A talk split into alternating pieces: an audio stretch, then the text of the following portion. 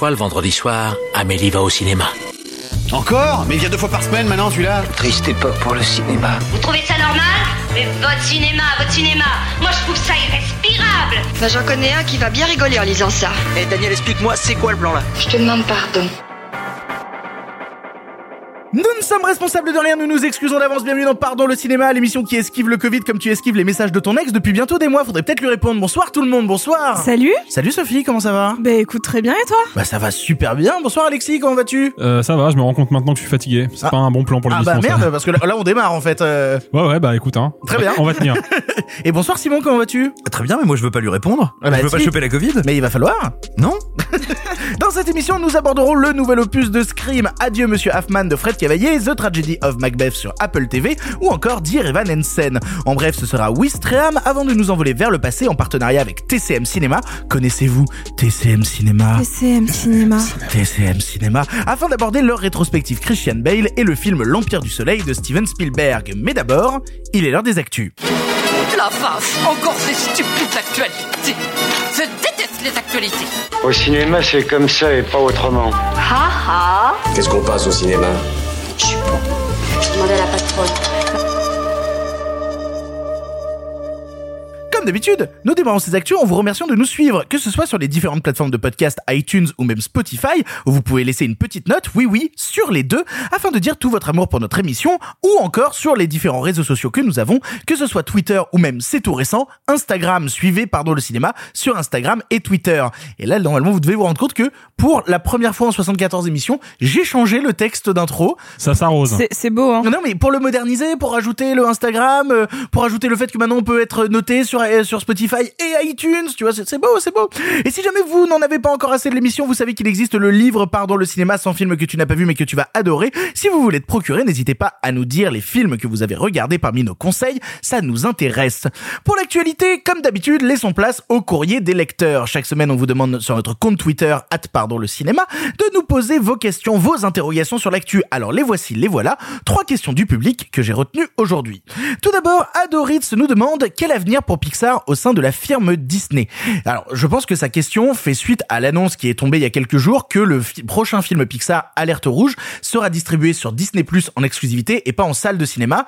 Euh, la même chose qui avait été faite pour Pixar concernant le film Saul et le film Lucas, sachant que ils avaient annoncé sortir de ce système-là et justement Pixar avait fêté ce truc-là. Et alors, je, vous ressortirai parce que je les ai de côté.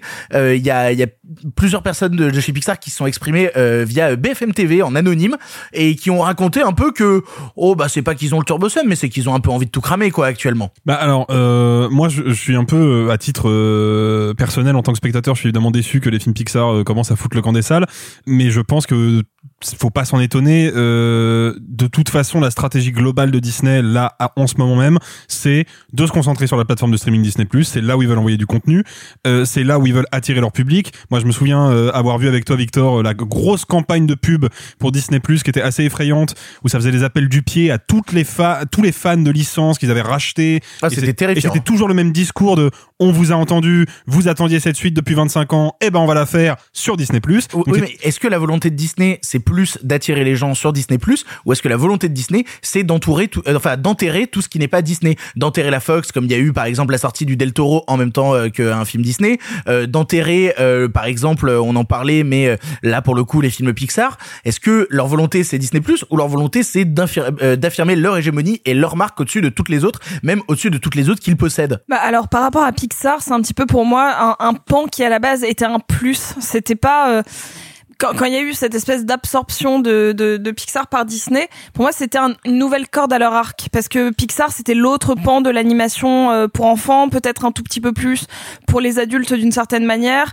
Et de base, je pensais que ce serait comme ils l'ont fait un petit peu avec Marvel, c'est-à-dire genre une multiplicité d'atouts plutôt que de les absorber et les cruncher. Mais maintenant, ça me fait un petit peu peur de voir que ce serait peut-être en effet euh, comme ils peuvent le faire avec Fox, mais de base, euh, c'était pas ce que je pensais. Et il y a notamment euh, Matt Solerseitz, qui est un des plus célèbres critiques américains, qui a, qui a dit sur Twitter Disney est réellement en train d'essayer de noyer Pixar. J'ignore comment on peut dire que Disney est un havre de diversité alors qu'il envoie chaque Pixar en streaming pile au moment où leurs équipes créatives sont de plus en plus mul- multiculturelles. Alors tout ça vient d'un article justement de, de, BFM, un article qui a été signé par Jérôme Lachasse, à qui on envoie plein d'amour, qui fait un travail incroyable. Et euh, justement, il y a aussi euh, chez Pixar le réalisateur du Lucas qui a déclaré que c'était très décevant. Y a euh, notamment quelqu'un qui a témoigné en anonyme de cette question-là à BFM TV, une employée chez Pixar qui a dit Je ne suis pas choqué, mais nous imaginons ces films pour le grand écran et cela est décevant de voir que notre travail ne sera pas diffusé au, cinéma. Et il rajoute aussi Chaque Pixar était iconique, leur sortie était attendue avec impatience. Avec les années, les films ont perdu de leur superbe. Ils restent les meilleurs du marché, mais ils ne sont plus aussi légendaires. Alors paradoxalement, moi je crois qu'il ne faut pas du tout lire le fait que les Pixar aillent sur Disney Plus directement sans passer par la salle, de la même manière qu'on peut lire la mise au pas de certains auteurs qui, qui ont travaillé chez Fox, comme Guillermo del Toro. Parce qu'en réalité, euh, c'est pas une sortie, je veux dire économiquement parlant, hein, sacrifiée pour Disney dans leur logique que de le mettre sur Disney contrairement euh, à un pauvre, euh, un pauvre petit, euh, un pauvre petit del Toro, pour une raison extrêmement simple, c'est que on a constaté ces derniers mois, malgré l'énorme succès du lancement de Disney+, bah, qu'ils étaient un peu en dessous de ce qu'ils espéraient faire, qu'ils avaient atteint un plafond de verre autour de la centaine de millions d'abonnés. Attention, c'est énorme, hein. loin de moi l'idée de qualifier ça d'échec, évidemment. Néanmoins, ils ambitionnent plus, plus vite. Donc, bah, s'ils veulent ramener du monde sur Disney+, il faut bien justement euh, élargir un peu leur carquois et mettre plusieurs flèches dedans. Ceci n'est pas une allégorie sexuelle. Et, et donc, bah, tout simplement, c'est pour ça qu'on a vu débarquer Star, notamment. C'est pour ça que bah, les films Pixar, qui sont encore très attendus, qui sont très aimés, qui sont guettés, surveillés par le grand public, je parle pas juste des cinéphiles, vont aller sur Disney+, pour être bah, tout simplement un atout et encourager les gens à s'abonner. C'est très différent pour moi, alors non pas du fait de vouloir détruire Fox, ils veulent pas détruire Fox, au contraire, on voit bien, t'as la série Alien, t'as plein de marques de licences, d'IP, comme diraient nos cousins d'outre-Atlantique, euh, que veut et va développer Disney. En revanche, oui, logiquement, ils vont faire un peu disparaître la marque Fox parce que ça ne les intéresse pas. Euh, moi, j'aimerais poser une, hypothèse et laisser euh, mes camarades y répondre après. Il y a peut-être dans, ce truc un peu, dans ce marasme un peu négatif sur les, réalisateurs qui se font écraser, les studios qui se font, qui se font ravaler, balancer en streaming. Il y a peut-être quand même un petit espoir, euh, c'est que la stratégie économique de Disney, je pense à la base, c'était de rouler sur le streaming comme ils ont roulé sur le cinéma, et de toute évidence, ça marche pas. Parce qu'ils feraient pas ça si ça fonctionnait en fait. Ils, ils ont pas besoin sur le papier de créer euh, des filiales à Disney+, de rajouter les programmes. Ils- normalement, ils avaient leur plateforme de streaming et sur leur, selon leur plan, ça devait fonctionner. Et le fait que ça fonctionne pas, c'est peut-être le début d'une fragilité dans le dans l'hégémonie de Disney. Oh, bah, pas que le début, hein. ça fait un moment qu'on se dit qu'ils sont fragiles. hein. On, l'a vu notamment aux États-Unis, où t'avais, euh, pour essayer de gonfler les chiffres pour les actionnaires et pour essayer d'avoir des meilleurs bilans financiers, ils offraient des abonnements Disney si t'étais dé- déjà abonné à d'autres trucs, notamment des marques de téléphone, etc. Où t'avais des abonnements qui étaient offerts avec et ça permettait de gonfler. Ah bah regardez, soudainement on a pris 45 000 abonnements en plus, alors qu'au final, euh, bah, c'était un peu du vent. Mais non, mais ça, c'est pas de la fragilité, c'est de la com. Absolument toutes les plateformes le font ou l'ont fait à un moment de leur croissance. Ça, véritablement, c'est de la com. Je pense pas qu'il faille y voir une marque de fragilité. Bien sûr, euh, l'action Disney a fortement dévissé pendant ces deux ans de crise sanitaire, mais pas que l'action Disney, l'action de toutes les, de tous les grands groupes de divertissement qui se sont vus privés d'une partie de leurs revenus, de leurs moyens de toucher le public et donc de leur remontée de business vers les actionnaires. Euh, mais attention, Disney reste encore aujourd'hui celui qui possède de très loin les plus grosses marques, celles qui ont le plus gros, le plus de valeur. Euh, Spider-Man No Way Home vient quand même et est en train encore de démontrer que la suprématie de Disney sur le box-office, pour l'instant, est absolument inébranlable. Donc je, la fragilité de Disney, la fragilité de Disney, elle me semble très très relative. Autre question qui nous est posée par Sicon Julien Grix qui nous demande les résultats des Golden Globes dans l'indifférence la plus totale et sans cérémonie, vous en pensez quoi? Alors oui, je sais pas si vous avez vu passer, mais les Golden Globes n'ont pas été diffusés à la télé cette année. Il n'y a pas eu de tapis rouge, il n'y a pas eu de star. Cela fait suite à un énorme boycott qu'il y a eu euh, de la part de tout, du tout Hollywood en fait, envers la, la HFPA, la Hollywood Foreign Press Association, qui sont les votants des Golden Globes et qui sont accusés, euh, bah, alors déjà depuis des années de corruption, mais d'après les dernières choses qui sont sorties, de racisme et puis d'agression sexuelle et puis de plein de choses assez moyens jojo. Euh, du coup, bah euh, gros boycott des Golden Globes qui se sont tenus euh, à huis clos et qui ont vu les résultats être lâchés sur internet pour mieux ensuite être copié-collé sur Wikipédia. Au final, les Golden Globes, qui était un peu l'événement qui ouvrait la saison des remises des prix, est en train de mourir. Moi, la question que je poserais au-delà du fait de qu'est-ce qu'on en pense, est-ce que vous pensez même que les Golden Globes, ça va continuer? Est-ce que ce qui s'est passé là, c'est pas juste en fait euh, la fin? Ça ça y est, c'est terminé, on peut se dire que c'est mort. Alors c'est pas nécessairement la fin dans le sens où la crise a été telle qu'il est pas déconnant que cette, euh, je mets beaucoup de guillemets au terme que je vais employer, que cette institution ait besoin d'au moins une année, une saison un peu blanche pour se réinventer, pour changer son mode de fonctionnement, pour se réformer en interne. Ça veut pas dire que ça ne disparaîtra pas. Ce que je veux dire, c'est que moi, là, en tant que tel, cette édition-là ne me semble pas nécessairement ou définitivement annonciatrice de la fin des Golden Globes. Pourquoi? Parce que, bah, il y a des soucis de corruption, mais ça veut quand même dire qu'il y a des gens qui se font arroser, et il y a des gens qui aiment se faire arroser, que justement les Golden Globes traditionnellement, enfin et pareil là encore ça n'était pas sexuel, et euh, les Golden Globes, euh, bah, comme tu l'as dit, ouvrent la saison des prix, et c'est important pour l'industrie. Certes, c'est une cérémonie qui n'a aucune valeur, qui est le- la plupart du temps ridicule, grotesque, et pitoyable, et moquée. Sauf quand il y a Ricky Gervais qui la présente et qui peut taunter le tout Hollywood en lâchant Ouais. des grosses saloperies, c'est toujours un plaisir. Non mais c'est toujours un plaisir, mais mais ça n'en fait pas, ça ça, ça n'en fait pas non plus un truc plus puissant que ça n'est. Ce que je veux dire, c'est que euh, néanmoins son emplacement est intéressant. Néanmoins, y compris par le scandale, elle est identifiée bien plus que toutes les autres cérémonies intermédiaires qui peuvent être parfois beaucoup plus intéressantes, pointues et pertinentes. Hein, ça n'est pas ce que je dis, je parle pas du contenu. Mais donc son emplacement et sa puissance d'inertie, mine de rien, sa tradition, font qu'à mon avis, elle est pas encore finie. Et je pense qu'ils ont peut-être eu plutôt raison de, de faire un truc à minima, mais qui du coup a pas engendré de commentaires négatifs abominables cette année, si vraiment ils ont l'ambition de se rénover.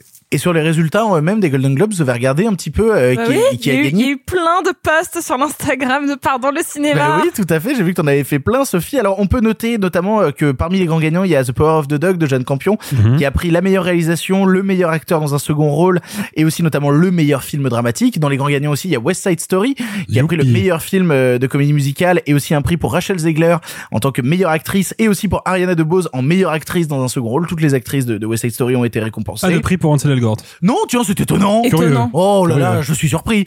Euh, alors moi, il y a des prix que je trouve un peu plus euh, étranges, pour être honnête, notamment meilleure actrice dans un film dramatique et meilleur acteur dans un film dramatique. On se demande si la corruption est encore là au Golden Globes, puisque meilleure actrice dans un film dramatique, c'est Nicole Kidman qui l'a eu pour Being de Ricardos, le film d'Aaron Sorkin, et, euh, et c'est euh, Will Smith qui l'a eu pour le film euh, La méthode Williams.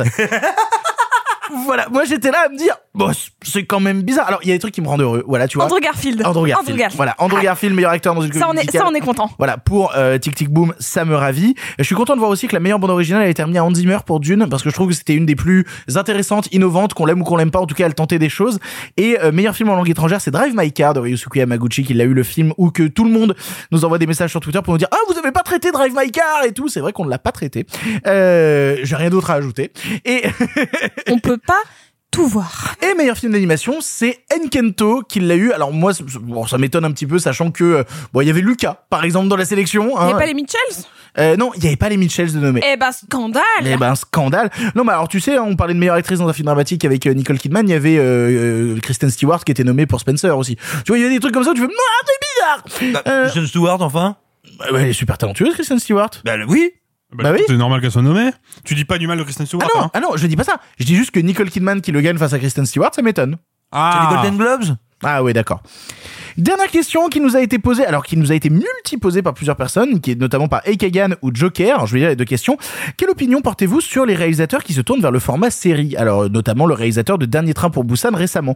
La question nous a été posée aussi euh, dans le sens, vous pensez quoi des réalisateurs qui essaient de se renouveler par le format sériel, comme prochainement Burton avec Netflix? C'est vrai que Burton s'occupe d'une série, euh, La Famille Adams. Qu'est-ce qu'on en pense de tout ça? C'est pas nouveau en fait. Bah non, c'est pas nouveau. J'allais dire, euh, connaissez-vous Twin Peaks? C'est ça? Par exemple. Hein, Ou mais même dans les exemples récents, hein, David Fincher avec Mindhunter. euh, enfin, je veux dire, il y a plein, plein, plein des exemples comme ça. bah, Plus belle la vie avec euh, Michel Deville. Non, non, pardon. Oh là là, dur.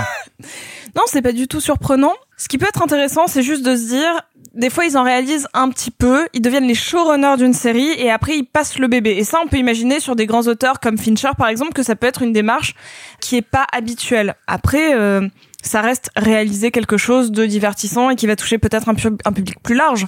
Moi, ça ne me choque absolument pas.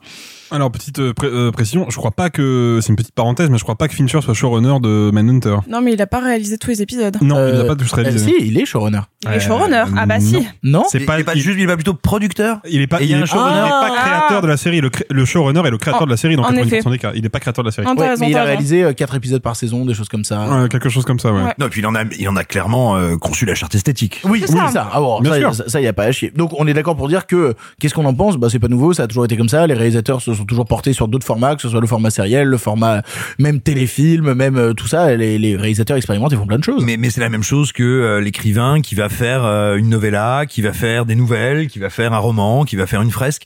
Euh, c'est adapté, ça fonctionne, ça ne fonctionne pas. La démarche, euh, on va dire, entre fait, fait écho, entre en résonance avec le format ou pas. Euh, je pense pas qu'il y ait quelque chose à en penser, on va dire, par principe ou dans l'idée de manière générale. Ça se fait au cas par cas, œuvre par œuvre et auteur par auteur. Puis je pense que c'est aussi beaucoup de démarches. Là, j'étais ravie que Michel Gondry fasse Kidding, par exemple. Ah ouais, Donc, euh, grave. Voilà. Et, et je- et c'était juste le, moyen pour moi de placer Michel Gondry. Euh, C'est c'est tout. bien. En fait, j'avais rien d'autre à dire. No kidding. Bon. Normalement, c'est le moment où je vous dis allez, c'est parti pour les films du présent, mais sachez que cette année dans Pardon le cinéma, on bouscule les codes, on pousse les meubles, on met les petits plats dans les grands et d'autres expressions qui ne veulent pas dire grand-chose puisque nous allons changer notre manière de faire. En effet, chaque émission disposera maintenant d'une nouvelle partie inédite, à savoir un édito slash carte blanche. En effet, chaque semaine, un chroniqueur aura la possibilité de parler du sujet qui l'intéresse, sans restriction, son envie du moment, le truc qui lui tient à cœur. Cela peut avoir un lien avec l'actualité ou non, qu'importe tant que le chroniqueur a la possibilité de parler librement de ce qu'il ou elle désire. N'ayez crainte, il y aura toujours des actualités, voilà, avant l'édito de la semaine, à travers les questions que vous nous posez sur les réseaux sociaux. C'est juste, en plus, on s'est dit, tiens, un édito par chroniqueur, histoire de parler plus longuement de sujets et pouvoir aborder des questionnements euh, qui nous sont chers. Et pour inaugurer cette nouvelle partie, l'édito de Pardon le cinéma, la parole est à Sophie Grèche, c'est l'heure de la carte blanche de Sophie. Bah, c'est pas vrai con comme t'es, te demande ton avis. Donnez-moi carte blanche et votre appui. Ah, tu me demandes mon avis maintenant Mais tu causes français, ma salope. Je ne le cause pas, je le parle. Mais vous m'aviez donné carte blanche.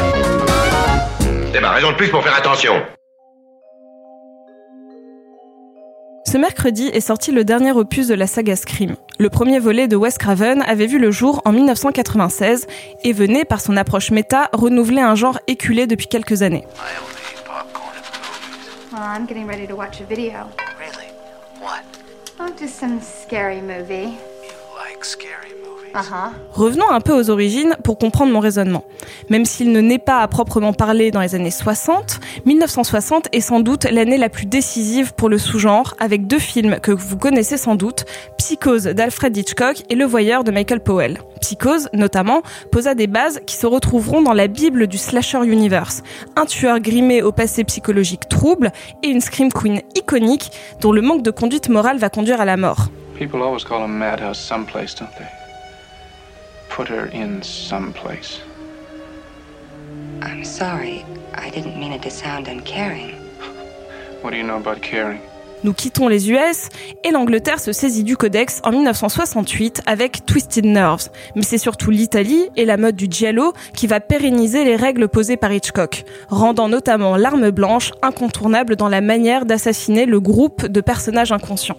On peut citer L'oiseau au plumage de cristal en 1970, mais je préfère La baie sanglante sortie la même année de Mario Bava, qui introduira en grande partie le meurtre en vue subjective. Sei cambiato da quando hanno ucciso Federica. Suicidio, signor Fossati. Mais le slasher US, comme on le connaît, va réellement naître au Canada en 1974 avec Black Christmas de Bob Clark, récemment remaké. En créant une nouvelle règle, le tueur est partie intégrante d'une légende urbaine. There was a little girl murdered over in the park tonight. Yes, I heard. 1978, on change de fête et on passe à Halloween. Et on ajoute encore une nouvelle règle. Attention, ça devient quelque chose. Halloween nous offre la Final Girl dans une saga. Coucou Jamie Lee Curtis. Ça foisonne niveau idée côté des réalisateurs de cinéma horrifique pendant les années 80. Et attention, encore une nouvelle règle, on prend le même schéma narratif et on ajoute un tueur que je vais qualifier de bigger than life. Même dans la saga Vendredi 13, une fois que la maman de Jason meurt, celui-ci devient une masse, silencieuse, masquée et immortelle. Jason was my son, and today is his birthday. Where's Mr. Christie? Oh, I couldn't let them open this place again. Could I? Je suis un peu volontairement passée sur Massacre à la tronçonneuse de 74, car sa transformation en saga est une vraie volonté de studio et pas une volonté de son réalisateur. On avance encore un peu dans le temps et on arrive en 1984. C'est l'arrivée de Freddy. À partir de là, tous les grands méchants de l'horreur ont le droit à des suites. Dans l'espace, avec des meurtres en dessin animé, avec des fiancés vulgaires, et même Psychose a le droit à des suites, vous imaginez. Bref, les années 70 ont posé les règles, les années 80 les ont développées. Et puis, à la fin des années 90, on vient redistribuer les cartes. 1996, Scream. Si Wes Craven avait déjà en 1994 expérimenté le méta avec Freddy 7, là, il crée un tout nouveau système de lecture et d'écriture, qui est et maintenant si les personnages connaissaient les mêmes règles que les spectateurs. There's a formula to it. A very simple formula. Everybody's a suspect. Scream a un setup de slasher extrêmement classique. Il reprend la fameuse question au téléphone, les ados libidineux, et tout comme Jamie Lee Curtis l'était dans Halloween, Sidney Prescott est la cible principale du tueur masqué. Ce qui le démarque de ses géniteurs et de ses petits frères et sœurs, c'est l'activation de l'autodérision, de la conscientisation de ses archétypes et de sa condition de film. Chaque scream apportera d'ailleurs une nouvelle couche. Les films faits sur Sydney dans le 2, le plateau de tournage dans le 3, la mise en abîme dans le 4, et je laisse un peu de suspense pour le dernier. Scream a ouvert la voie à la réflexion méta sur le développement de la Final Girl préparée à ce genre de situation, à la comédie assumée sur le cinéma d'horreur, jusqu'à nous offrir l'ultime horror méta movie en 2011 avec La cabane dans les bois. We have a winner. It's the Buckners, ladies and gentlemen. Ma réflexion autour du classicisme du slasher m'a amené à repenser les strates des nouveaux codes amenés par le genre. Pourquoi Blumhouse chope quelque chose en ajoutant du fantastique au slasher avec Happy Birthday ou avec Freaky? Est-ce qu'ils n'ont pas simplement fait comme avec Chucky ou Freddy à l'époque en amenant un élément surnaturel à l'univers plutôt qu'au tueur? J'ai écrit cet édito en grande partie avant de voir le dernier volet de Scream. Et ma grande question était, le genre du slasher est-il condamné à vivre toujours le même cercle vicieux, à revivre les mêmes étapes en boucle? Le Halloween de 2018 de David Gordon Green n'est-il pas ce retour au slasher premier degré et glaçant? Je n'ai malheureusement pas de réponse toute faite, pas de postulat final pour vous dire si le slasher est mort ou non. Ce que je peux vous affirmer en revanche, c'est que depuis quelques années, on entreaperçoit la boucle revenir à son origine d'une part et à la deuxième boucle de l'autre. Pour conclure, j'ai cette étrange impression de voir une partie du cinéma horrifique revenir aux années 70, tandis que l'autre perpétue l'héritage de Wes Craven des années 90. Dans tous les cas, j'ai hâte d'être spectatrice de ce qui s'en vient. Merci beaucoup Sophie. On va donc attaquer les films du présent et quitte à rester dans ta thématique, on va aborder un film qui a totalement rapport avec cela, puisqu'on va vous parler de Scream.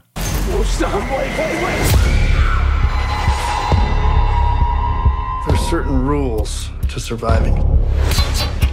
The attacks were all on people related to the original killers. Whatever his link is to our past, it's pulled us all back here. And I won't sleep until he's in the ground.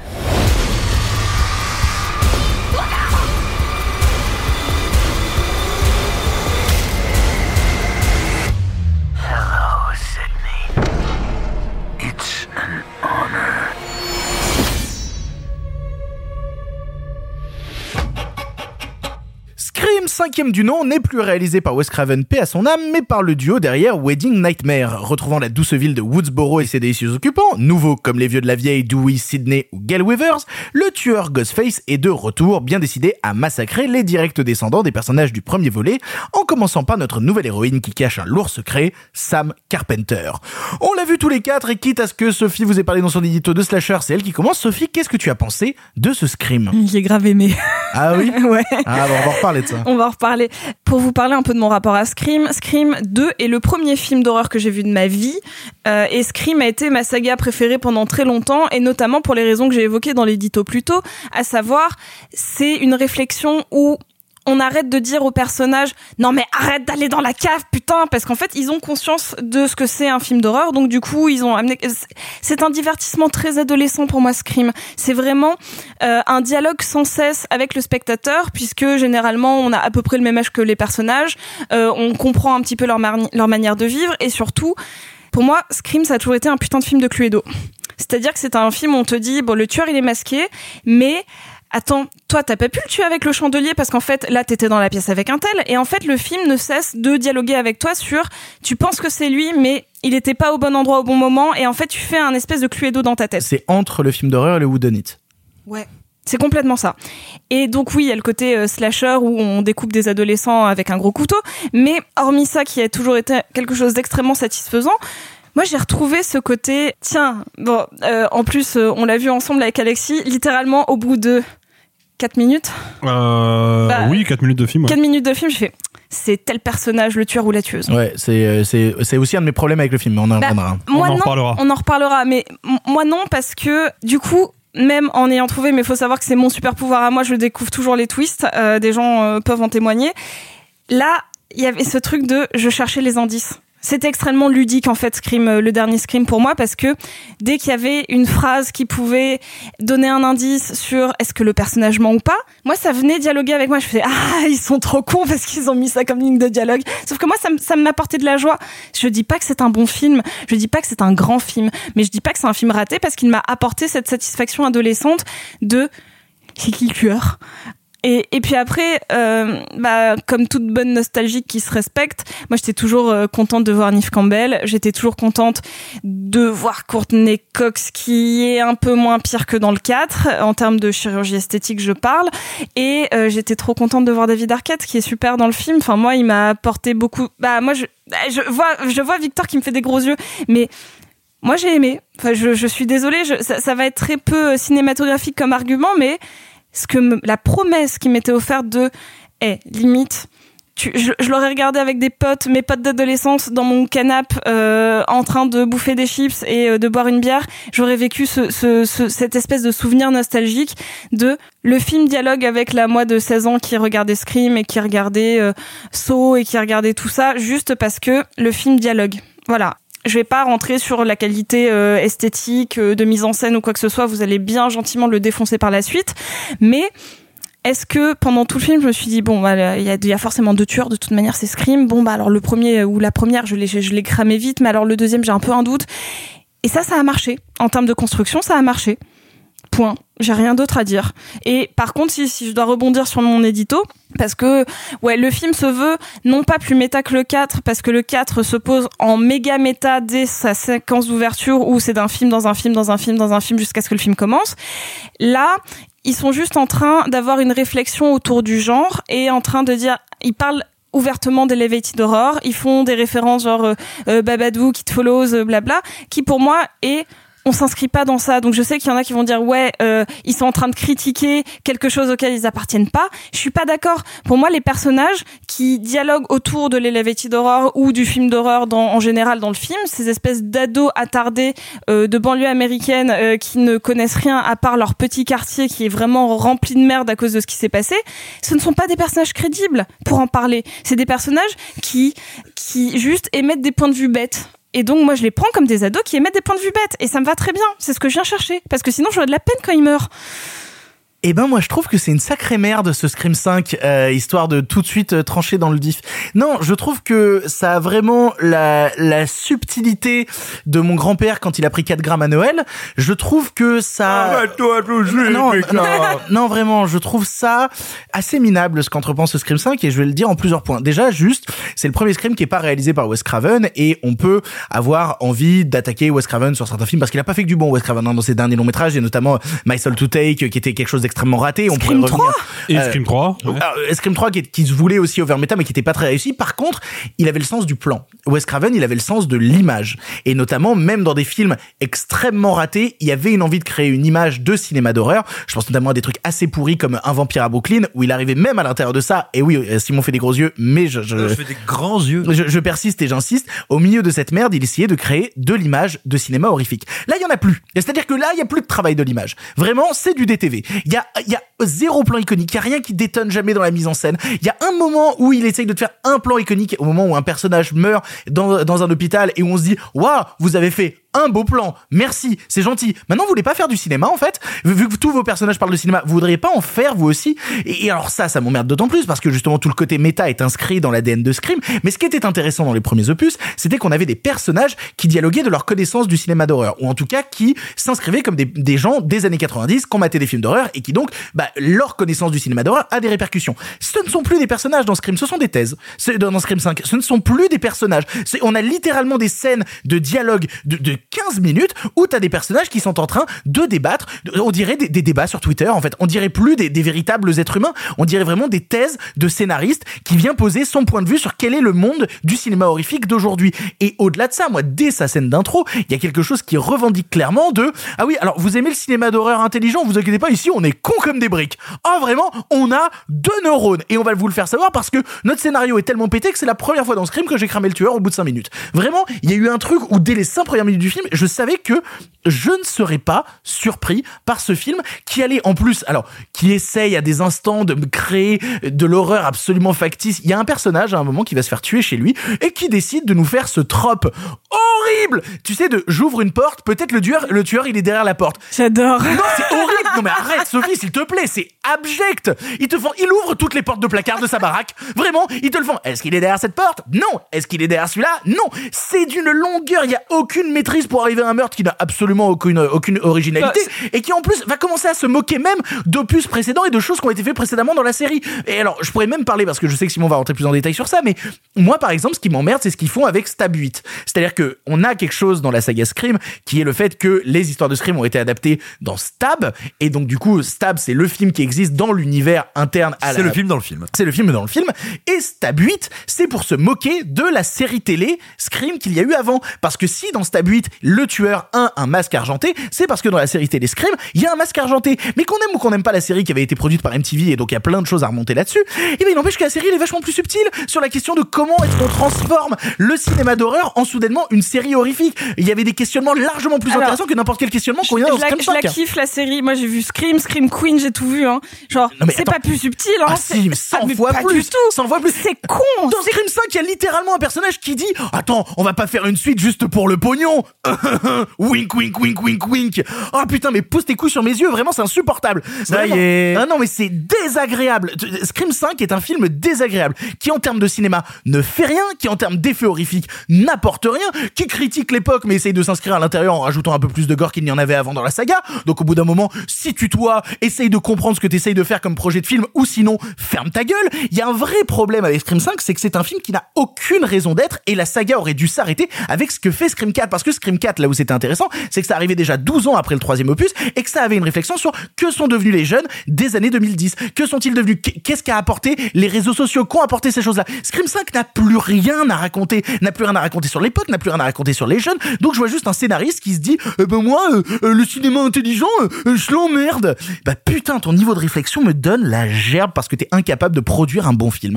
Je trouve ça, je, je trouve Scream 5 absolument minable. Je suis sorti du film énervé parce que euh, si euh, Wes Craven, dont j'adule le travail, nous avait bien laissé quelque chose d'intéressant, qu'on aime ou qu'on n'aime pas le film, je trouve que Scream 4 est quelque chose à analyser d'intéressant sur où ça se situe dans la carrière de Wes Craven et comment lui arrive à traiter la jeunesse. Ça se terminait sur ça. Le fait qu'on essaie de faire perdurer cette saga post-mortem pour donner une merde pareille, ça m'inquiète et ça me rend très triste et je suis extrêmement déçu. Et je crois que toi aussi, Simon, t'as pas beaucoup aimé euh, Scream 5. Oui, c'est une façon de le dire. Pour parler de, de mon ressenti sur Scream 5, il faut que je revienne un petit peu sur Wes Craven. Euh, alors, j'ai pas envie d'être trop dur avec Wes Craven parce que euh, qu'on l'aime ou qu'on ne l'aime pas, il a apporté, euh, non, j'allais dire une pierre, non, plusieurs pierres importantes à l'édifice du cinéma de genre. C'est indiscutable. Historiquement, il a sa place dans ce panthéon-là. Euh, Et puis même toi, t'as écrit dans le bouquin Pardon Cinéma sur le Crocodile de la Mort, qui est un film un peu... Euh, Non, c'est pas euh, le Crocodile de la mort sur l'emprise des ténèbres. bah, sur l'emprise des ténèbres, pardon, excuse-moi. Oui, l'emprise des ténèbres qui est un film que j'adore euh, et de même que euh, euh, j'adore le sous-sol de la peur. Donc loin de moi l'idée de prétendre que Wes Craven est quelqu'un que euh, je méprise ou que je dédaigne. Néanmoins, néanmoins, il y a deux choses à me semble-t-il à reconnaître à Craven, euh, c'est que c'était un intéressant analyste des mécaniques du cinéma d'horreur, des mécaniques de la narration. Ça n'était pas à mon sens un grand faiseur d'images, loin de là. C'est même mon grand problème sur le premier Scream, c'est même mon grand problème euh, sur euh, le premier Freddy. Bref. Même sur le c'est- 7, hein. Oui, enfin, en général, euh, c'est c'est pas un metteur en scène extrêmement intéressant. Oui, mais la, réflexion sur le cinéma qui est dans Scream, euh, dans Freddy 7 est 100 fois plus intéressante que ce qu'il y a dans Scream 5. Et bah alors, Mais moi, c'est c'est pas lui qui fait Scream 5 Ben je sais, c'est pour ça que c'est de la merde Et attends, mais là, moi, j'en arrive à mon autre souci, c'est que, et ça, c'est pas, c'est pas une vision de ma part, hein, c'est quelque chose de documenté, dont il a lui-même parlé, sur lequel il s'est beaucoup exprimé. Wes Craven n'aimait pas le cinéma d'horreur. Il a toute sa carrière essayé de s'en échapper. Et il essaye déjà un petit peu de le faire avec euh, Freddy 7, justement, en voulant développer ce discours un peu méta, mais qui, à l'époque de Freddy 7, est un pur discours méta. Moi, j'ai adoré Scream quand je l'ai découvert ado, mais Alors tu, tu parlais du fait qu'il essayait de s'en échapper, je viens d'avoir un flashback d'un film qu'il a fait à la fin des années 90 Avec Meryl Streep. avec Meryl Streep qui fait du violon, ça s'appelait La musique de mon cœur. euh, le violon de mon fion, oui, c'est Ouais, ouais, non, euh, non. c'est le titre québécois, je crois. Oh là là, non, c'était terrible. Et non, mais il a toujours essayé de s'en échapper. Et puis avec Scream, il arrive à un film, et alors que j'ai adoré ado, hein, c'est pas le problème, je vais surtout pas renier ça. Mais quand je l'ai revu, redécouvert, qui est un film qui me paraît non seulement réac, et en fait dont le discours méta n'est pour moi pas un discours méta, qui est un discours de dédain et de mépris de l'horreur. Réac parce que, et c'est vrai de Scream 1, de Scream 2, de Scream 3, on nous dira toujours que finalement le fan d'horreur, eh ben, c'est toujours un peu un blaireau, c'est toujours un peu un salopard. Je pense aux motivations des premiers tueurs dans Scream, mais surtout dans le deuxième où t'as Timothy Olyphant qui te dit, qui te dit, eh ben moi je fais ça parce que je vais devenir célèbre et en plus je vais gagner mon procès et machin et Alors bidule. Scream 2, il y a aussi toute une histoire derrière qu'il faut rappeler, qui est que à l'époque, la fin de Scream 2 avait leaké sur Internet et que donc au dernier moment, ils ont dû changer la fin et réécrire. Donc la fin originale ne comportait pas ce twist-là. Mais il n'empêche que toute la trilogie Scream, pour moi, est assez réactionnaire dans sa vision des effets du cinéma horrifique sur le public et, en plus de ça voilà pour moi elle est véritablement dédaigneuse dans son rapport au méta du cinéma de genre comme une cinéphilie c'est perçu comme un petit assemblage de règles, de règles très simplistes, très basiques, qui ne sont jamais intégrées dans la mise en scène. Et donc le problème, c'est quand tu veux donner continuation à cette saga, certes culte, certes avec un très grand succès, mais que je trouve à mon sens, euh, réactionnaire et, et assez veule dans sa vision du cinéma. Je parle pas réactionnaire d'un grand point de vue politique, mais et que tu confies ça à des gens qui sont un duo qui est certes sympathique, mais enfin qui a fait Winning Nightmare, qui est une petite série B rigolote, mais qui a pas de grande vision, eh ben tu arrives à un ultime produit de cynisme et d'incompétence. En termes de grammaire, c'est de la bouillie. Euh, en termes de, de conception des meurtres, c'est de la bouillie parce que c'est un truc qui, qui confond le gore, la souffrance, la douleur et le tragique. Si tu regardes bien dans le premier Scream, il y a au moins ça qu'on peut reconnaître à Wes Craven. Toutes les morts sont tragiques. La manière dont les gens décèdent, que ce soit dans l'intro, euh, Drew Barrymore. Drew Barrymore, c'est terrible. hein. eh ben, Drew Barrymore, c'est terrible. Mais même après, les autres morts, elles ont quelque chose de l'ordre de l'inéluctabilité, de la fatalité, du fatum, qui est affreux. Même la mort des tueurs, quand ils sont en train de s'entretuer, qui se poignardent, il y a un truc affreux, pathétique, déchirant. Mais, mais notamment dans sa manière de s'arrêter sur la douleur et sur la souffrance. Pour moi, c'est un film très cynique, techniquement indigent, intellectuellement euh, incapable, et qui en plus confond la douleur, le tragique, et qui en fait, pour moi, est un torture porn raté. Je suis assez d'accord, et notamment sur le cynisme du film, je le trouve terrible. Mais Alexis, pour conclure. Euh, alors moi, je vais être un peu plus euh, nuancé que, que Victor et Simon. Je, je suis d'accord avec. suis toujours nuancé. Merci. Je suis, euh, je suis d'accord avec ce qu'a dit Simon sur le côté euh, réactionnaire de Scream. Moi, c'est pour ça que j'aime bien euh, la franchise. J'ai toujours aimé le charme des films de vieux cons. Et pour le coup, la franchise Scream, euh, réalisée par Wes Craven, c'est vraiment du cinéma de vieux cons, quoi. Oui, mais, mais en ça, ça fait un produit analysé qui est passionnant. Certes passionnant à analyser, mais qui, qui n'a jamais essayé d'être original, même tout le contraire. C'est on dégage toutes les évolutions du slasher post euh, années 80 et on revient à la source qui est un mec avec un masque et un couteau fin de l'histoire. Donc moi dans cette logique là, d'avoir un film qui surligne en permanence euh, ses mécaniques et ses rouages de scénario, bah fondamentalement ça fait que la franchise Scream aujourd'hui c'est pas si incohérent que ça de la faire revenir. Mais, mais Moi, je- mais il y a, il y a ça plein de problèmes. pas que cinq fois de suite dans le film, il te fasse le coup de euh, attention, il est où le tueur? Ah bah il était derrière toi. Mais en fait, c'est- pas la- déjà déjà. Sinon, s'il est Devon, tu le vois. hein. Mais c'est pas ça me gêne pas parce que dès, dès le premier scream t'as quand même ce truc de euh, Randy qui regarde Jamie Lee Curtis euh, à la télévision et qui lui dit oh là là retourne-toi il est derrière toi et lui-même ne se retourne pas alors que le tueur est derrière lui il y a déjà ce truc là Oui, il y a oui, mais déjà là, c'est des ce trucs surlignage jusqu'à la moelle, quoi. moi je- moi le, le- j'ai un vrai souci avec le film enfin j'ai deux soucis avec le film c'est que formellement, je le trouve vraiment, vraiment anecdotique. euh, mais je vais être honnête, même si j'adore Scream 4, Scream 4 c'était déjà largement en dessous des films de Wes Craven précédents. Moi, j'adore la scène d'ouverture du premier Scream, qui est une leçon de mise en scène. Mais faut, on va pas se mentir. Dès Scream 2, ça commence un peu à partir en sucette. Le, ça, c'est le premier reproche que je fais au film.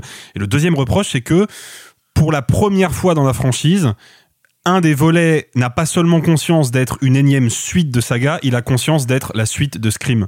Et c'est la raison pour laquelle sans trop révéler, on fait revenir des décors du premier film, on fait revenir des personnages du premier film. Oui, et puis, et puis Tout on, ça, on les met au forceps, hein, vraiment, euh, c'est, Oui. c'est, grossier, ça, quoi. ça manque d'incarnation, ça manque de liant. Il y a quelque chose qui fonctionne pas dans le scénario parce que à aucun moment les nouveaux personnages qui sont tous des lavettes interchangeables et les personnages de la quadrilogie d'origine fonctionnent les uns avec les autres. Il y a, il y a un vrai déséquilibre là-dessus. Et c'est- alors, c'est c'est bien que tu parles justement de ces personnages-là parce que moi j'étais très étonné que le film n'arrive jamais à, à savoir sur quel pied danser entre récupérer les anciens et faire exister les nouveaux. Et t'as vraiment genre 40 minutes au milieu du film où les nouveaux personnages disparaissent, n'existent plus, ne sont plus incarnés là où justement c'est important de les développer pour que leur meurtre à un moment ait un sens et puis même qu'on connaisse un peu plus leur personnalité, leur trait de caractère ou quoi que ce soit. Il y a vraiment 40 minutes du film où ils disparaissent complètement de l'action pour revenir à un moment et en fait mourir dans les 10 minutes qui suivent donc ça- ça n'a pas beaucoup d'intérêt.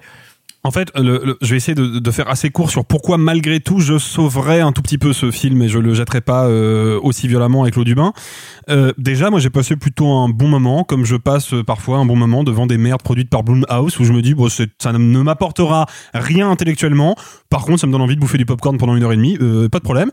Et surtout, bah, je trouve pas que ce film-là soit moins intéressant à analyser que les quatre autres, parce que comme les quatre films précédents, il me dit quelque chose de l'état de la production du cinéma actuel et de l'état du cinéma d'horreur actuel. En l'occurrence, que dans notre époque, ce qui domine, c'est effectivement une certaine forme de cynisme et que on réactive sans cesse des franchises, non plus pour produire du discours, mais pour produire des biens de consommation à l'égard des fans. Mais c'est pas parce qu'un film est conscient d'être cynique que soudainement il, est, il- Ce ce que- ça, ça devient Ce n'est intéressant. pas ce que je suis en train de dire. Je suis pas en train de dire que le film est meilleur grâce à ça. Je suis en train de dire que le film vaut le coup d'être vu et analysé pour ça. Donc, c'est là où je nuance ton propos. Moi, je, je ne trouve pas le film absolument irregardable et abject. Au contraire, je trouve que en tant qu'objet d'analyse, il raconte quelque chose sur le cinéma d'aujourd'hui et que si on veut comprendre pourquoi on se tape tous ces revivals de licence euh, à, la, à la chaîne, et ben c'est intéressant de voir ce scream là et de comprendre ses défauts parce que ça nous en dit sur le cinéma. Et on en parle des apparitions fantomatiques d'un ancien personnage. Euh, non, c'est indigent, ça. C'est, c'est, c'est vraiment. Mais encore une fois, encore une fois, ça rejoint ce que ça rejoint ce que je disais. C'est La que force de Ghostbusters. Oui, c'est dans avec toi. Mais c'est exactement ça, quoi. C'est quand, quand ça a commencé à arriver dans le film, j'ai dit non mais c'est pas possible. Vous êtes vraiment en train de, vous êtes vraiment en train d'amener ça dans le récit. Quelle horreur.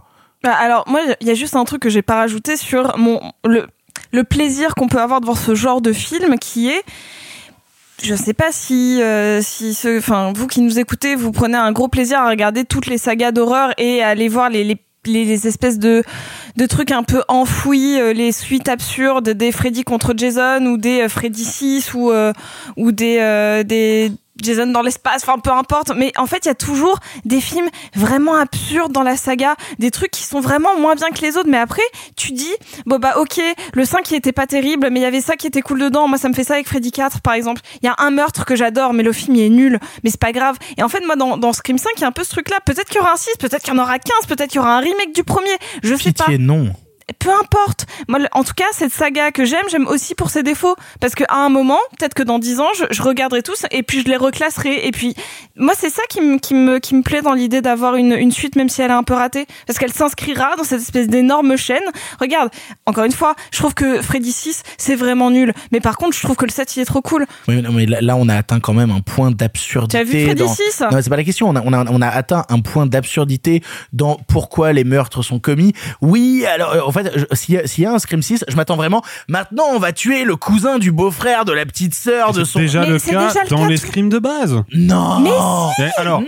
je vais- Dès le vais- 2, dès le Mais 2. dès le Pardon. 2 Je vais, Dès je le vais, 2 et je vais spoiler euh, les quatre premiers scrims, donc euh, les auditeurs, si vous les avez pas vus, euh, zappez les 30 prochaines secondes. Le premier scream, c'est donc euh, Billy Loomis le tueur. Et d'ailleurs, tu disais tout à l'heure que euh, dans ce film-là, c'est nul parce qu'on capte le tueur au bout de 5 minutes. On va pas se mentir. Tu vois le premier scream, tu vois la tête de Billy Loomis, tu te dis c'est lui l'enculé. Quoi. Ah bah, et, sais. puis, et puis et puis il y a son pote, tu fais genre oh je serais pas étonné que son pote Il y a, y a- y a- dedans. il y a Non, un débile taré et un mec qui a un regard de une vraie surprise. Spoiler, c'est les deux quoi. T'as une vraie surprise du double tueur en fait dans Scream 1. Que justement on n'est pas sur la figure du tueur unique et du double une tueur. surprise éventée quand même. Hein. C'est pas oui, la première oui, mais fois qui que. crée quand même un véritable effet de Et surprise. surtout, tout- dans, dans les trois autres euh, Scream, pardon Sophie, je te coupe, dans les trois autres Scream, à chaque fois, le tueur est lié d'une manière ou d'une autre au passé d'un personnage, à la famille d'un personnage. C'est toujours comme ça. Mais c'est pour ça. Franchement, je veux accepter tous les reproches que vous pouvez faire formellement ou quoi, mais c'est pas. Et je t'avais vu parler d'erreur industrielle. C'est surtout pas une erreur industrielle. C'est deux mecs qui ont fait littéralement une suite qui se tient logiquement. Logiquement. se tient logiquement. Et- moi, et moi- en- moi, je trouve qu'au contraire, elle regarde les quatre premiers Scream avec un Mais cynisme. alors pas du tout. Pour moi, c'est deux et- fanboys qui le font. Hein. Bah justement, je vais pas au cinéma pour regarder des fanfictions pétées. Oui, mais en le, fait. le fanboy est pas cynique. Mais le fanboy est pas cynique. Le producteur est cynique, pas le fanboy. Dans, le fanboy dans- est con comme une pelle. Et il a pas pas, cynique. pas Ah, mais c'est pas. Et- pareil. Mathieu Delormeau est bête, Cyril Hanouna est cynique. Non, mais ce que je veux dire, c'est qu'il a même pas conscience que ce qu'il fait est une forme de cynisme. C'est ça qui est le plus terrible Mais parce qu'il encore est une con fois- comme une pelle. Encore une fois, Victor, Bah, moi je, bref. on peut dire que le film est mal écrit, mal joué, mal filmé parce que c'est vrai, il est vraiment, euh, il est vraiment mal branlé. Mais reprocher à Scream 5 d'être cynique, d'être over méta, d'être euh, grosso Il modo. est dégueulassement méta. Pas c'est dans le les têtes aussi. Non, arrêtez. Mais si, non. Victor. si. Mais non. Si, attends. Souviens-toi l'ouverture du 4 Mais, non- mais oui, mais il y a un truc ludique qui se passe et en fait, je, je trouve que. Alors, je, je pense que ce qui me faisait passer la pilule beaucoup plus dans les précédents, c'est que je trouve qu'il y avait des idées de mise en scène et de montage qui venaient me sauver Mais non le méta. Mais alors si, mais moi je te dis que ça venait me sauver pour moi. Il y a pas de mais non. Je te dis que pour moi ça le sauvait. Justement, l'idée du film dans le film dans le film, la manière dont Wes Craven le mettait en scène, je trouvais ça marrant. Il y avait quelque chose de ludique qui se passait à l'image. Là, il y a plus rien de ludique. À partir du moment où c'est plus ludique, c'est juste une thèse méta qui m'intéresse Encore une pas. fois, pour moi c'est un Cluedo, donc c'est ludique. C'est toujours ludique, peu Ça l'est importe. plus. Bah ça l'est plus pour toi, ça l'est pour juste, moi. juste rajouter un, un- un tout petit truc et après promis euh, j'arrête de parler de Scream. Moi je préfère euh, en tant que spectateur, même si fondamentalement encore une fois je trouve le film mauvais, je l'aurais oublié dans trois semaines. hein. Donc au final c'est beaucoup de bruit pour rien, mais je je préfère largement un film comme celui-là qui est grosso modo con comme la lune, mais qui à aucun moment essaye de me faire croire qu'il est hyper intelligent, que un film comme Halloween Kills, qui lui pour le coup essaie de me faire croire qu'il a un discours hyper intelligent alors qu'il est complètement teubé. Et ça c'est beaucoup plus problématique pour moi quoi. Quelque chose à répondre, Simon Rio? Non, je, je mange et je pense que euh, heureux Alexis, les portes du paradis lui sont ouvertes. Vous l'aurez On ira en compris, enfer tous les deux. Simon. On est divisé sur Scream 5, on vous laisse le voir pour vous faire votre propre avis. On va passer à quelque chose de radicalement différent, un truc qui nous met un peu plus d'accord, je crois, Alexis, puisqu'on va parler d'Adieu Monsieur Hoffman. Remettez-vous au travail. Bonsoir, monsieur l'homme. Monsieur le bijoutier. Santé. Que je fais, c'est pour toi, tu comprends ça, c'est pour nous protéger, nous. Arrête de me regarder comme ça Vous avez de la chance. Mais la chance, c'est comme la guerre. Ça ne dure pas. T'es fou. Mais on vit une période de fou.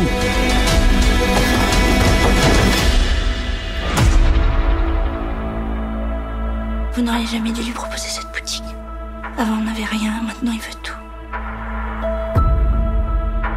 Adieu Monsieur Hoffman et la nouvelle réalisation de Fred Cavaillé après les thrillers Pour elle et À bout portant ou encore Radin avec Danny Boone. Ici nous sommes en pleine seconde guerre mondiale et la personne de Daniel Auteuil, bijoutier juif, cède sa boutique à un de ses employés, Gilles Lelouch marié à Sarah Giraudot. Hélas, il n'arrive pas à fuir et se retrouve à vivre dans la cave de son ancienne maison afin d'éviter les rafles allemandes. On l'a vu avec Alexis et c'est Alexis qui commence d'ailleurs. Alexis, qu'est-ce que t'as pensé de Adieu Monsieur Hoffman? Alors c'est un peu compliqué parce que alors moi je connais pas très très bien le cinéma de Fred Cavaillé, hein, je vais être honnête, mais j'ai un souvenir euh, quand même assez euh, assez positif et en tout cas euh, très encourageant de À bout portant que j'avais trouvé être un, un thriller d'action assez vénère imparfait sur plein de points, hein, mais qui était très, euh, qui était vraiment porté par une frénésie que je trouvais hyper rafraîchissante. Je suis d'accord. Et donc moi, ça m'intéressait après l'avoir vu euh, de loin se perdre dans les méandres de la comédie française, comme beaucoup d'autres réalisateurs d'action, malheureusement. euh, Florent Emilio Siris, tu nous écoutes. J'étais content de le voir revenir à un projet où il est co-scénariste. C'est un film euh, entre guillemets sérieux pendant la Seconde Guerre mondiale. Il y a un travail de reconstitution historique. Ça m'intéressait.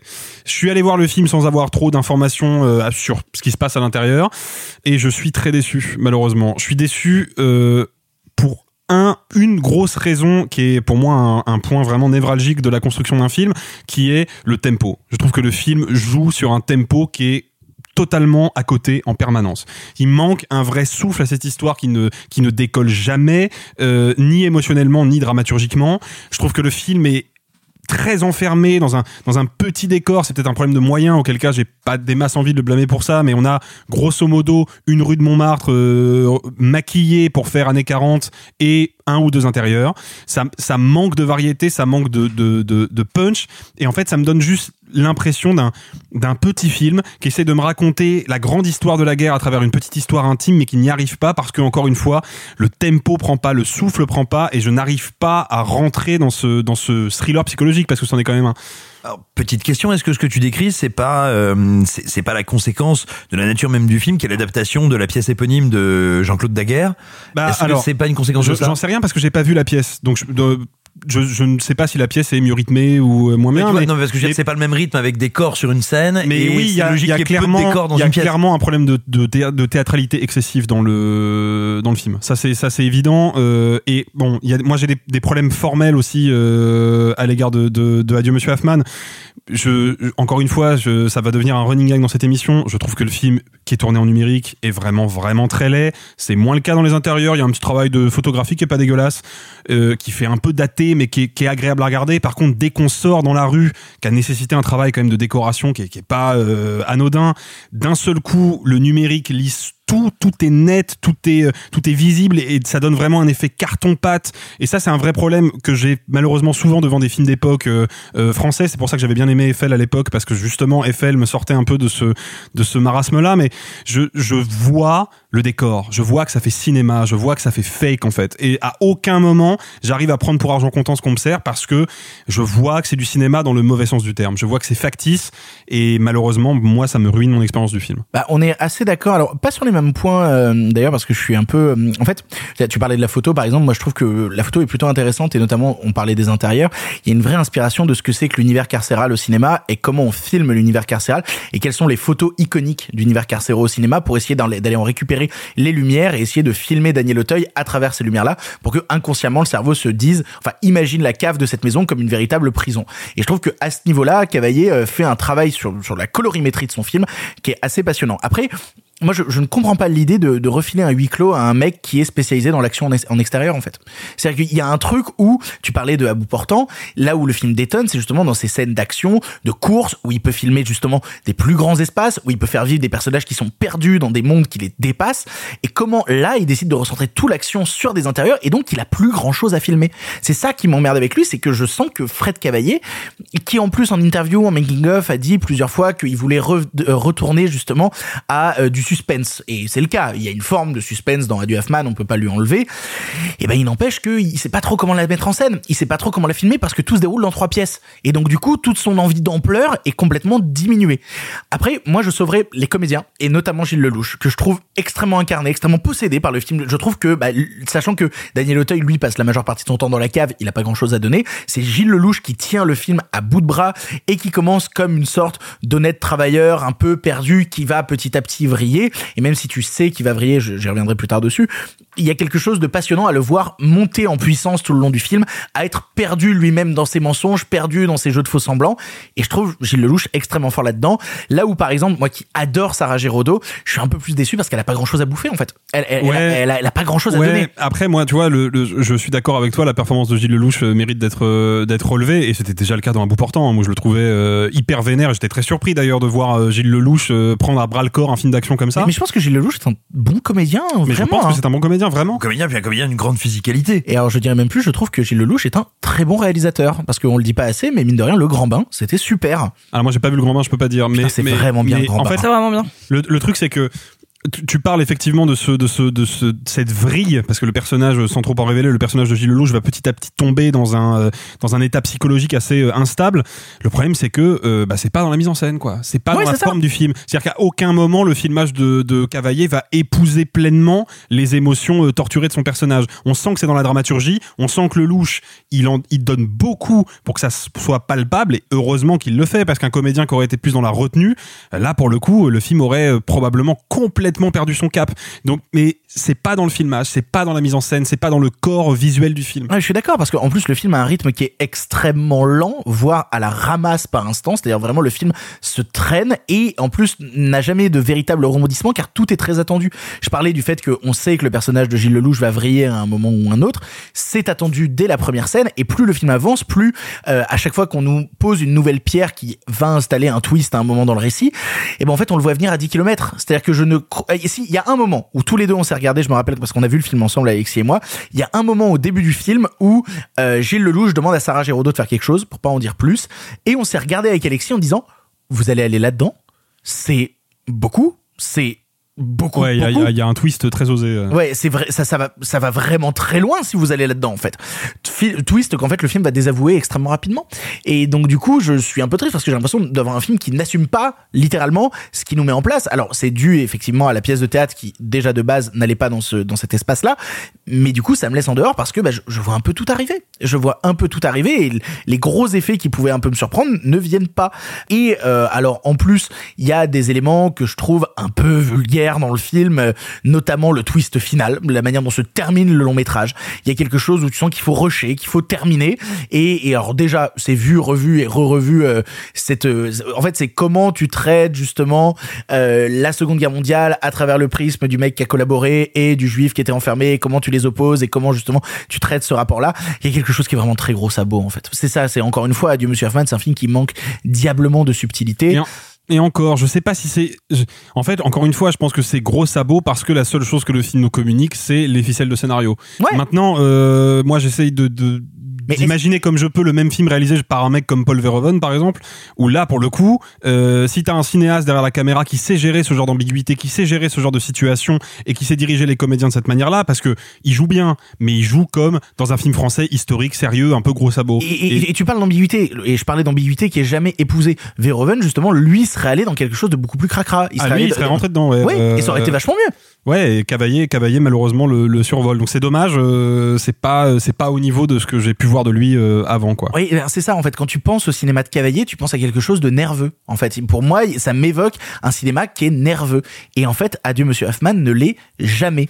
Et c'est ça qui m'emmerde parce que quand on avait vu, en fait, le film a été tourné euh, juste avant le premier confinement et a dû se mettre sur pause à l'époque parce que bah il y a eu justement le premier confinement. Donc t'avais des rues de Paris qui étaient bouclées et on voyait ces images de rues de Paris bloquées dans la Seconde Guerre mondiale. Et quand je voyais les espaces qu'ils avaient à leur disposition, quand je voyais tout ça, je me disais, oh, Cavalier, il va s'amuser. Oh là là, il y a de quoi donner, il y a de quoi proposer. Et en fait, il propose rien. Il y a rien à proposer si ce n'est, bah, je laisse vivre mes comédiens et je laisse vivre le récit qui existe déjà. Sauf que le talent de Gilles Lelouch, on en a déjà connaissance. Le récit de base de Adieu Monsieur Hoffman, on en a déjà connaissance. Est-ce que ce film apporte quelque chose en plus? J'en suis pas certain. Bah, et moi, je suis sûr que non, pour le coup. bien, mal- bien malheureusement, ça me fait de la peine, en vrai, hein, parce que je, je- moi, j'aime bien ce genre de, de cinéaste un peu alternatif dans le paysage, dans le paysage français, mais là, euh, là, clairement, c'est pas réussi, quoi. Non, et puis surtout, ce qui arrive à Sarah Giraudot dans la fin du récit, je sais pas si tu t'en rappelles, mais là aussi. Bah, je t'avouerai que non. je vais être honnête, non. Alors, je vais le dire euh, en bipant, et puis ceux qui auront vu le film comprendra. Oui, ok. Euh, donc les auditeurs n'ont pas entendu ça, mais oui, c'est gros sabot, ouais. Le- ce qui arrive au personnage de Sarah Giraudot dans la fin du récit, je trouve ça, mais alors déjà à analyser, ouais, il y, a- quelques questions à se poser, mais surtout, putain merde quoi, on fait ça en 2021 dans un film? On, on- on va dans ces espaces-là pour raconter ça, Je comprends pas l'intérêt en fait, je comprends pas ce que ça, Ah ouais, ce que ça plus, évoque ouais. dans la trajectoire des personnages. Vous l'aurez compris, on est un petit peu divisé. Euh, Enfin, on sait pas trop quoi penser de ce Adieu Monsieur Hoffman. On vous laissera le voir en salle pour vous faire votre propre avis. On va passer à quelque chose de radicalement différent. On va sortir des salles de cinéma. En effet, on va aller sur Apple TV et on va vous parler de The Tragedy of Macbeth. By the pricking of my thumbs, something wicked this way comes.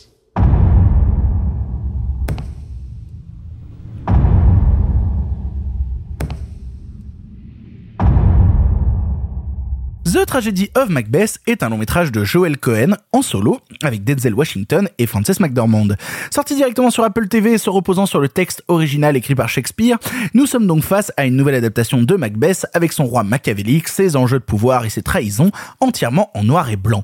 On l'a tous vu ici et c'est Simon qui commence. Simon, qu'est-ce que tu as pensé de ce nouveau film, euh, bah plus des frères Cohen mais du frère Cohen? Eh bien, j'en ai pensé, euh, vu que c'est une émission un petit peu nouvelle, on vient d'introduire euh, les éditos. Voilà, euh, c'est un chapitre un peu clinquant dans l'histoire de Pardon le cinéma. Je me suis dit, je veux faire un truc clinquant.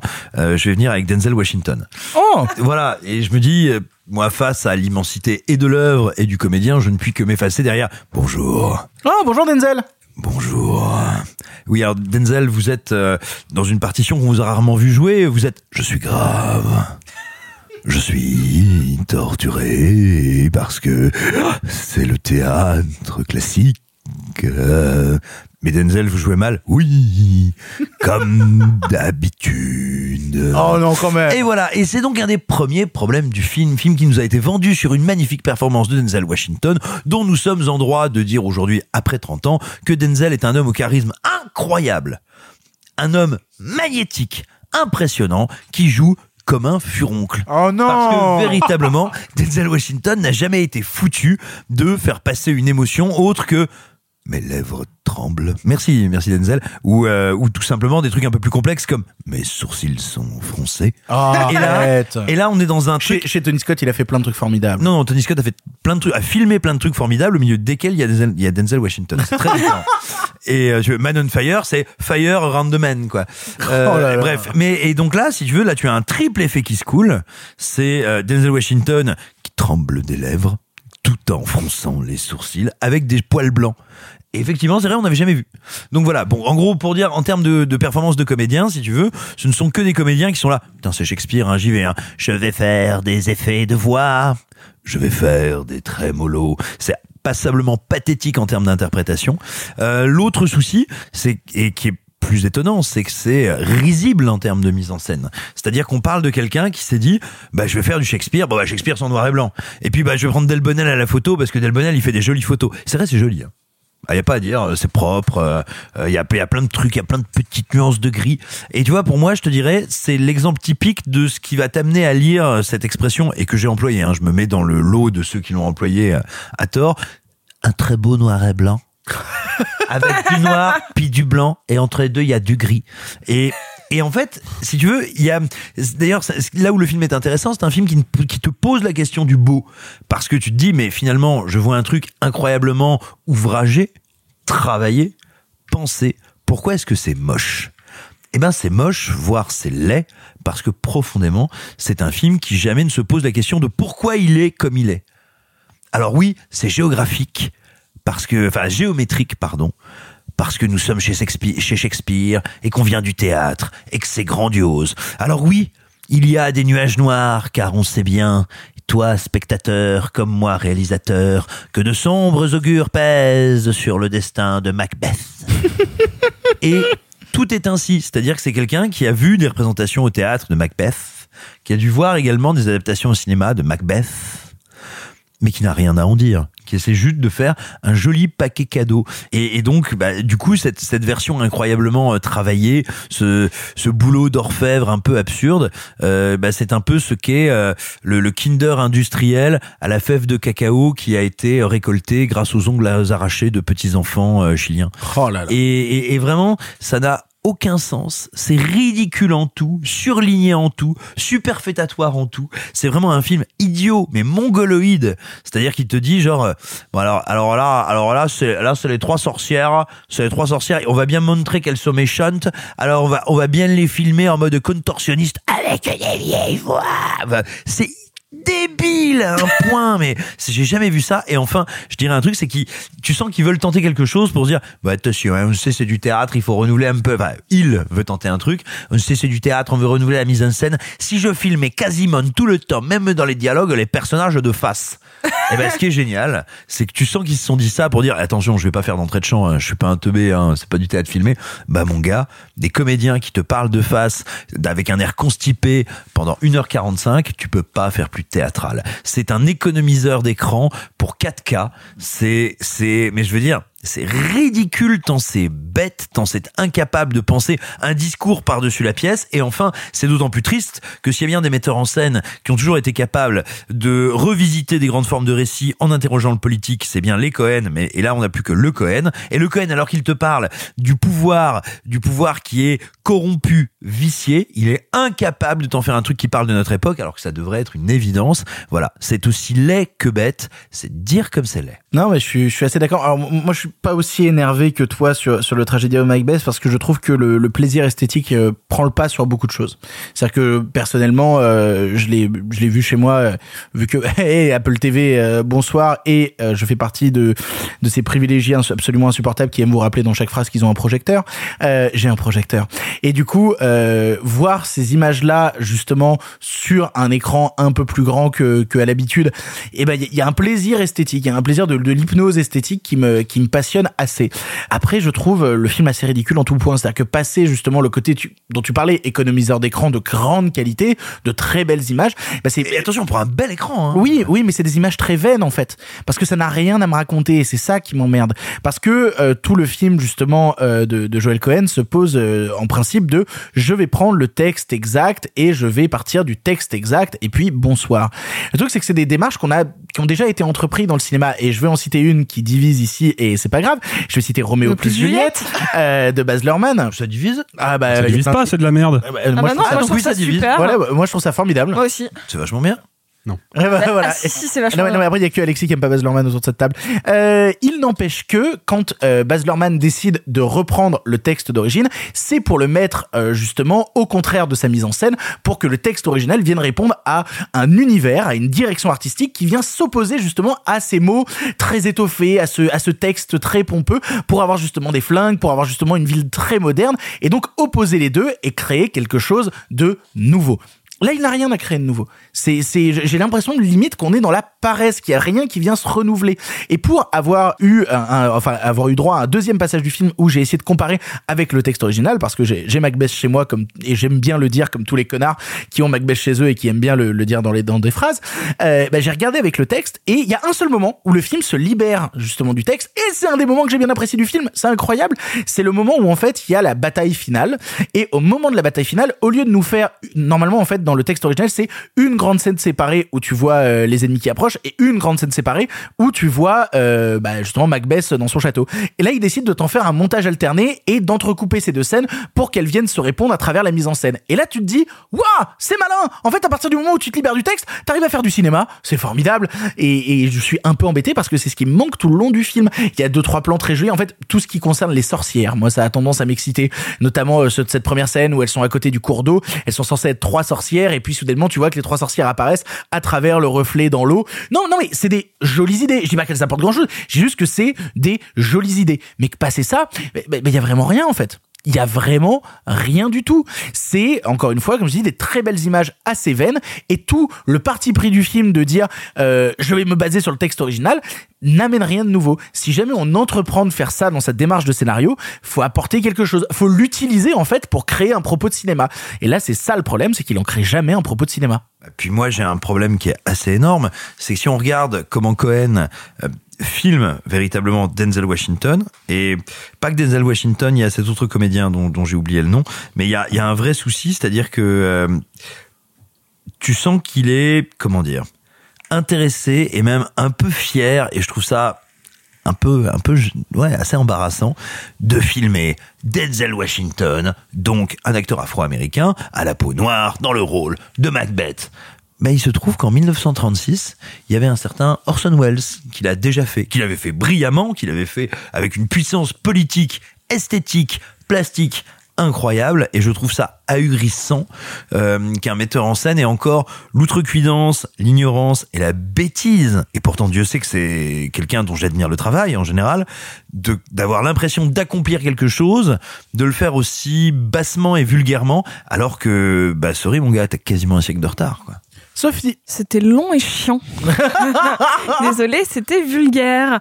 Euh, On va encore recevoir des messages qui disent que t'es vulgaire, Sophie. Je le suis, je Alors suis- que nous, avec Simon, on dit jamais de vulgarité. Je sais. Tu fais chier hein. Putain. Merde. Je suis très embêtée parce que bah de base, je suis pas extrêmement fan de Macbeth la pièce. Je suis pas fan de l'adaptation qu'en a fait Kurtzal il y a quelques années. Si elle est modernisée, c'est un texte comme beaucoup de Shakespeare qui sont intemporels et qui peuvent raconter toujours énormément de leur époque. Mais contrairement à d'autres pièces de Shakespeare, peut-être plus légères et plus adaptables, c'était le cas. Genre par exemple, Woody Allen avait adapté Le Songe d'une nuit d'été, il avait complètement décalé, euh, qui était le euh, le songe érotique d'une nuit d'été. Le, Comédie le érotique. Merci, j'avais déjà fait la faute tout à l'heure. En plus, comédie érotique d'une nuit d'été. En fait, toujours, c'est toujours transposable Shakespeare, sauf que on va pas se mentir. Surtout quand on regarde le film en VO, j'ose même pas imaginer comment sont les traductions. C'est un texte qui est un peu indigent à l'oreille d'une certaine manière si la mise en scène ne vient pas un peu l'alléger. Voilà, si je pouvais le résumer comme ça. Et là, j'ai l'impression Ah, non, que- pas indigent, lourd. lourd, lourd, c'est très lourd. C'est très lourd parce que euh, pour l'avoir lu et étudié, mais alors moi c'était Roméo et Juliette, mais quand on analyse le texte de Shakespeare, déjà ne serait-ce que l'entendre et le voir jouer sur, sur scène, c'est un parpaing dans la gueule parce que si tu analyses chaque putain de vers, désolé, encore une fois je suis vulgaire, euh, si on analyse chaque vers, tout est signifiant. Donc si on vient alourdir le propos déjà très lourd d'une mise en scène encore plus lourde, ça devient juste étouffant. Euh, moi, le, le film m'a étouffé, il m'a épuisé psychologiquement et moralement. Et notamment parce que, en plus de d'essayer de capter chaque subtilité narrative, parce que j'arrivais pas à les comprendre les vraies bonnes intentions de la part des comédiens, ce qui est quelque chose d'extrêmement gênant, je n'arrêtais pas de me dire, alors, j'ai l'impression que là, il fait une référence à du Bergman. Là, j'ai l'impression que ce plan, c'est une peinture euh, romantique euh, allemande de David Caspar Friedrich. Donc là, et en fait, si tu détaches ton attention deux secondes du texte, t'es perdu. C'est-à-dire que je connais pas non plus suffisamment bien Macbeth, même en ayant vu plusieurs adaptations, parce que le texte est tellement lourd que je me perds vite dans les Et j'ai- J'ai personnages. dû m'arrêter à certains moments pour revenir en arrière et dire Attends, j'ai rien bité à ce qui vient de se passer. Et, et du coup, en plus, le film qui essaye de me balancer des références à la gueule, d'essayer de me faire comprendre un texte sans que les personnages aident- m'aident à le comprendre, bah, du coup, je me sens super bête parce que j'ai l'impression que je dois faire attention à trop de choses en même temps. Et donc, bah, le film m'a juste écœuré, c'est-à-dire que vraiment c'était un, trop plein d'informations, de références, de choses que j'essayais de saisir parce que le film ne me l'offrait pas et donc du coup c'était un moment très désagréable. Donc bref, donc je suis pas im- immensément fan de leur cinéma, mais là, un, je retrouvais même pas le cinéma des frères Cohen que j'aime bien. Et je n'y retrouvais pas les adaptations théâtrales ambitieuses qui peuvent me séduire intellectuellement. Et ben justement, en parlant de- d'adaptation théâtrale un peu ambitieuse, euh, moi j'ai eu la chance de voir Macbeth jouer dans l'adaptation théâtrale, je pense, la plus ambitieuse que j'ai vue de ma vie. J'ai fait Slip No More aussi deux fois, Victor, voilà. tu sais. Euh, oui, mais moi, je me le suis carrément tatoué.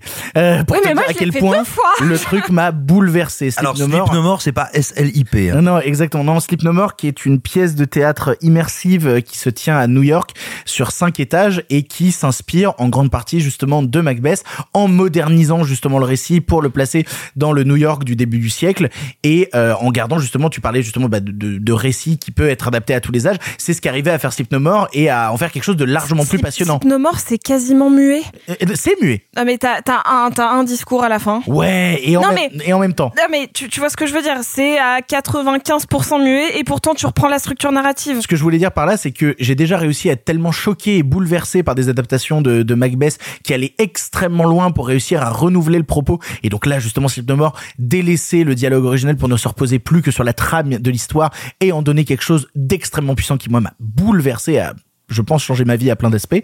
Euh, quand je vois le, tragédie de Macbeth de Joel Cohen, bah, je- déjà que je trouve ça vain, en plus je trouve ça absolument pas original. Je dis genre, et une nouvelle adaptation de Macbeth, merci.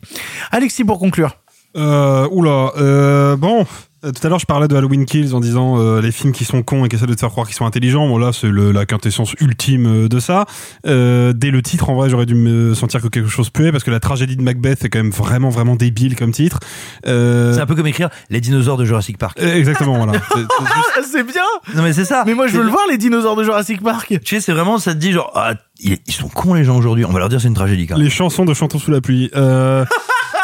non, mais vraiment, en fait, moi, je, moi, je me pose une question. Porno de Pierre Woodman. Toutes les émissions Simon, t'as t'as une vraie fixation. Non, parce que je, je trouve que ça sonne bien comme nom. En même temps, Pierre Woodman, quoi. Euh... non, mais en fait, moi, je- je- j'ai passé vraiment tout le film à me demander, euh, à part euh, l'ego de Joel Cohen, à qui le film s'adresse, en fait. Je ne, je ne comprends pas vraiment, je ne comprends pas quel public peut réceptionner ce truc-là. Est-ce que tu penses que c'est pour ça que Ethan s'est barré qui a dit bon Joël fais ton truc laisse pas Bah, alors, tranquille. peut- peut-être, je suis Ah pas dans le secret des dieux, mais euh, Non, non, il a, il c'est le compositeur qui a dit dans une interview que euh, Ethan euh, voulait prendre sa retraite. C'est tout. Voilà, fin de Ah bah, il l'anecdote. aurait pas dû vu la gueule du film. Mais euh, en fait, moi non, moi je je trouve la proposition ultra pompeuse, ultra vaniteuse. Je vois que ça se la ça se la raconte à tous les plans quoi. Et vraiment, c'est dérangeant quand t'as un réalisateur comme Joel Cohen qui a de la bouteille, qui a fait des, tr- des très beaux films par le passé, Fargo, Inside Llewyn Davis, on va pas tous les citer, qui commençait déjà avec euh, avec César. Cela dit, à se casser un peu la gueule. Hein, euh, avec César, Oh, il y a des choses intéressantes non avec César quand même. Oh, c'est lourd hein, avec César. hein. Oui, mais il y a des choses intéressantes. Très très lourd dingue. Euh, C'est un peu Kenneth Anger pour les débiles, quoi. Ouais, un peu, hein, un peu. Mais, mais en fait, euh, le, moi, je, trouve le film vain, en fait. C'est, à tel point que j'en suis presque séché euh, d'un point de vue de discours, d'autant plus que j'arrive après tout le monde, mais je, j'ai passé une heure cinquante quasiment à me demander pourquoi ce film existe, en fait. Quel est le, quel est le- l'objet, quelle est la proposition artistique, quoi. Mais je pense qu'il y a un pacte faustien entre lui et Joss Whedon. Et il lui a dit, mec, je peux faire pire que toi. je peux faire pire que ton Shakespeare dégueulasse dans ta piscine en smoking. euh, beaucoup de bruit pour rien. euh, Qui portait tellement Je bien l'ai son nom. vu en salle. Oui, mais il y a une malédiction dur. des cinéastes américains qui pensent qu'ils sont intelligents et qui veulent faire du Shakespeare, alors qu'ils prouvent juste qu'ils sont bêtes. Ouais, et puis, puis euh, bon, moi, moi, je suis pas de l'avis de Simon euh, sur Denzel Washington. Moi, je trouve c'est un acteur euh, intéressant, mais, mais là, pour le coup, il est, il est faux tout le long du film parce que, encore une fois, moi, c'est vraiment le truc que je ne comprends pas, et c'est pour ça que je, je me moquais du titre, la tragédie de Macbeth. C'est que pour moi, le jeu de Denzel Washington, c'est un jeu de, c'est un pléonasme. C'est-à-dire que il surjoue le tragique d'une pièce qui est à 200% dans son ADN une tragédie. Jusqu'à la moindre virgule, tout est tragique dans Macbeth. Donc il n'y a pas besoin d'en faire des tonnes, des tonnes, quoi. Et pour le coup, moi j'avais été assez sensible à la version de Justin Kurzel avec euh, Michael Fassbender, précisément parce que à aucun moment je sentais dans le jeu de Fassbender qui était un peu, monolithique, très intérieur, très euh, recentré sur lui-même, à aucun moment je sentais la volonté d'en faire des sur la tragédie et là Denzel Washington il tombe dans le piège mais comme un débutant quoi. C'est embarrassant. C'est très embarrassant. Rappelons, rappelons peut-être que euh, Macbeth, c'est une pièce à part, au-delà de sa renommée dans dans ce qu'a écrit Shakespeare, c'est une des plus ramassées, une des plus efficaces, une des plus denses. C'est-à-dire, c'est pour ça qu'en général, on fait jouer euh, Macbeth et Lady Macbeth à part des comédiens jeunes. C'est-à-dire que c'est des gens qui sont dévorés par leur ambition de pouvoir, qui sont forts, qui sont amenés. Et il y avait un vrai choix dans le fait de faire jouer ces personnages par Washington et par McDormand, qui sont bien plus âgés. C'est-à-dire que ça pouvait être, tu sais, cette dernière lueur d'espoir quand tu te dis, c'est ma dernière chance de. Mais sauf que eux le jouent tellement. Oui, je suis possédé par cette âme tragique des temps qui tombe et des soleils noirs dans lesquels la lumière est enclose. Tu fais ta gueule, ferme bien ta gueule. Ah bon, je pense que c'est un beau mot de la fin hein. Vous l'aurez compris, on n'a pas aimé The Tragedy of Macbeth, on vous laisse le voir, il est sur Apple TV pour vous faire votre propre avis. On va passer au dernier film du présent avant de passer au en bref et au film du passé. Et le dernier film du présent, je l'attendais énormément, c'est Dear Evan Hansen. I never meant to make it such a mess. I was trying to help. If you knew who I am, just how broken I am. I already know you.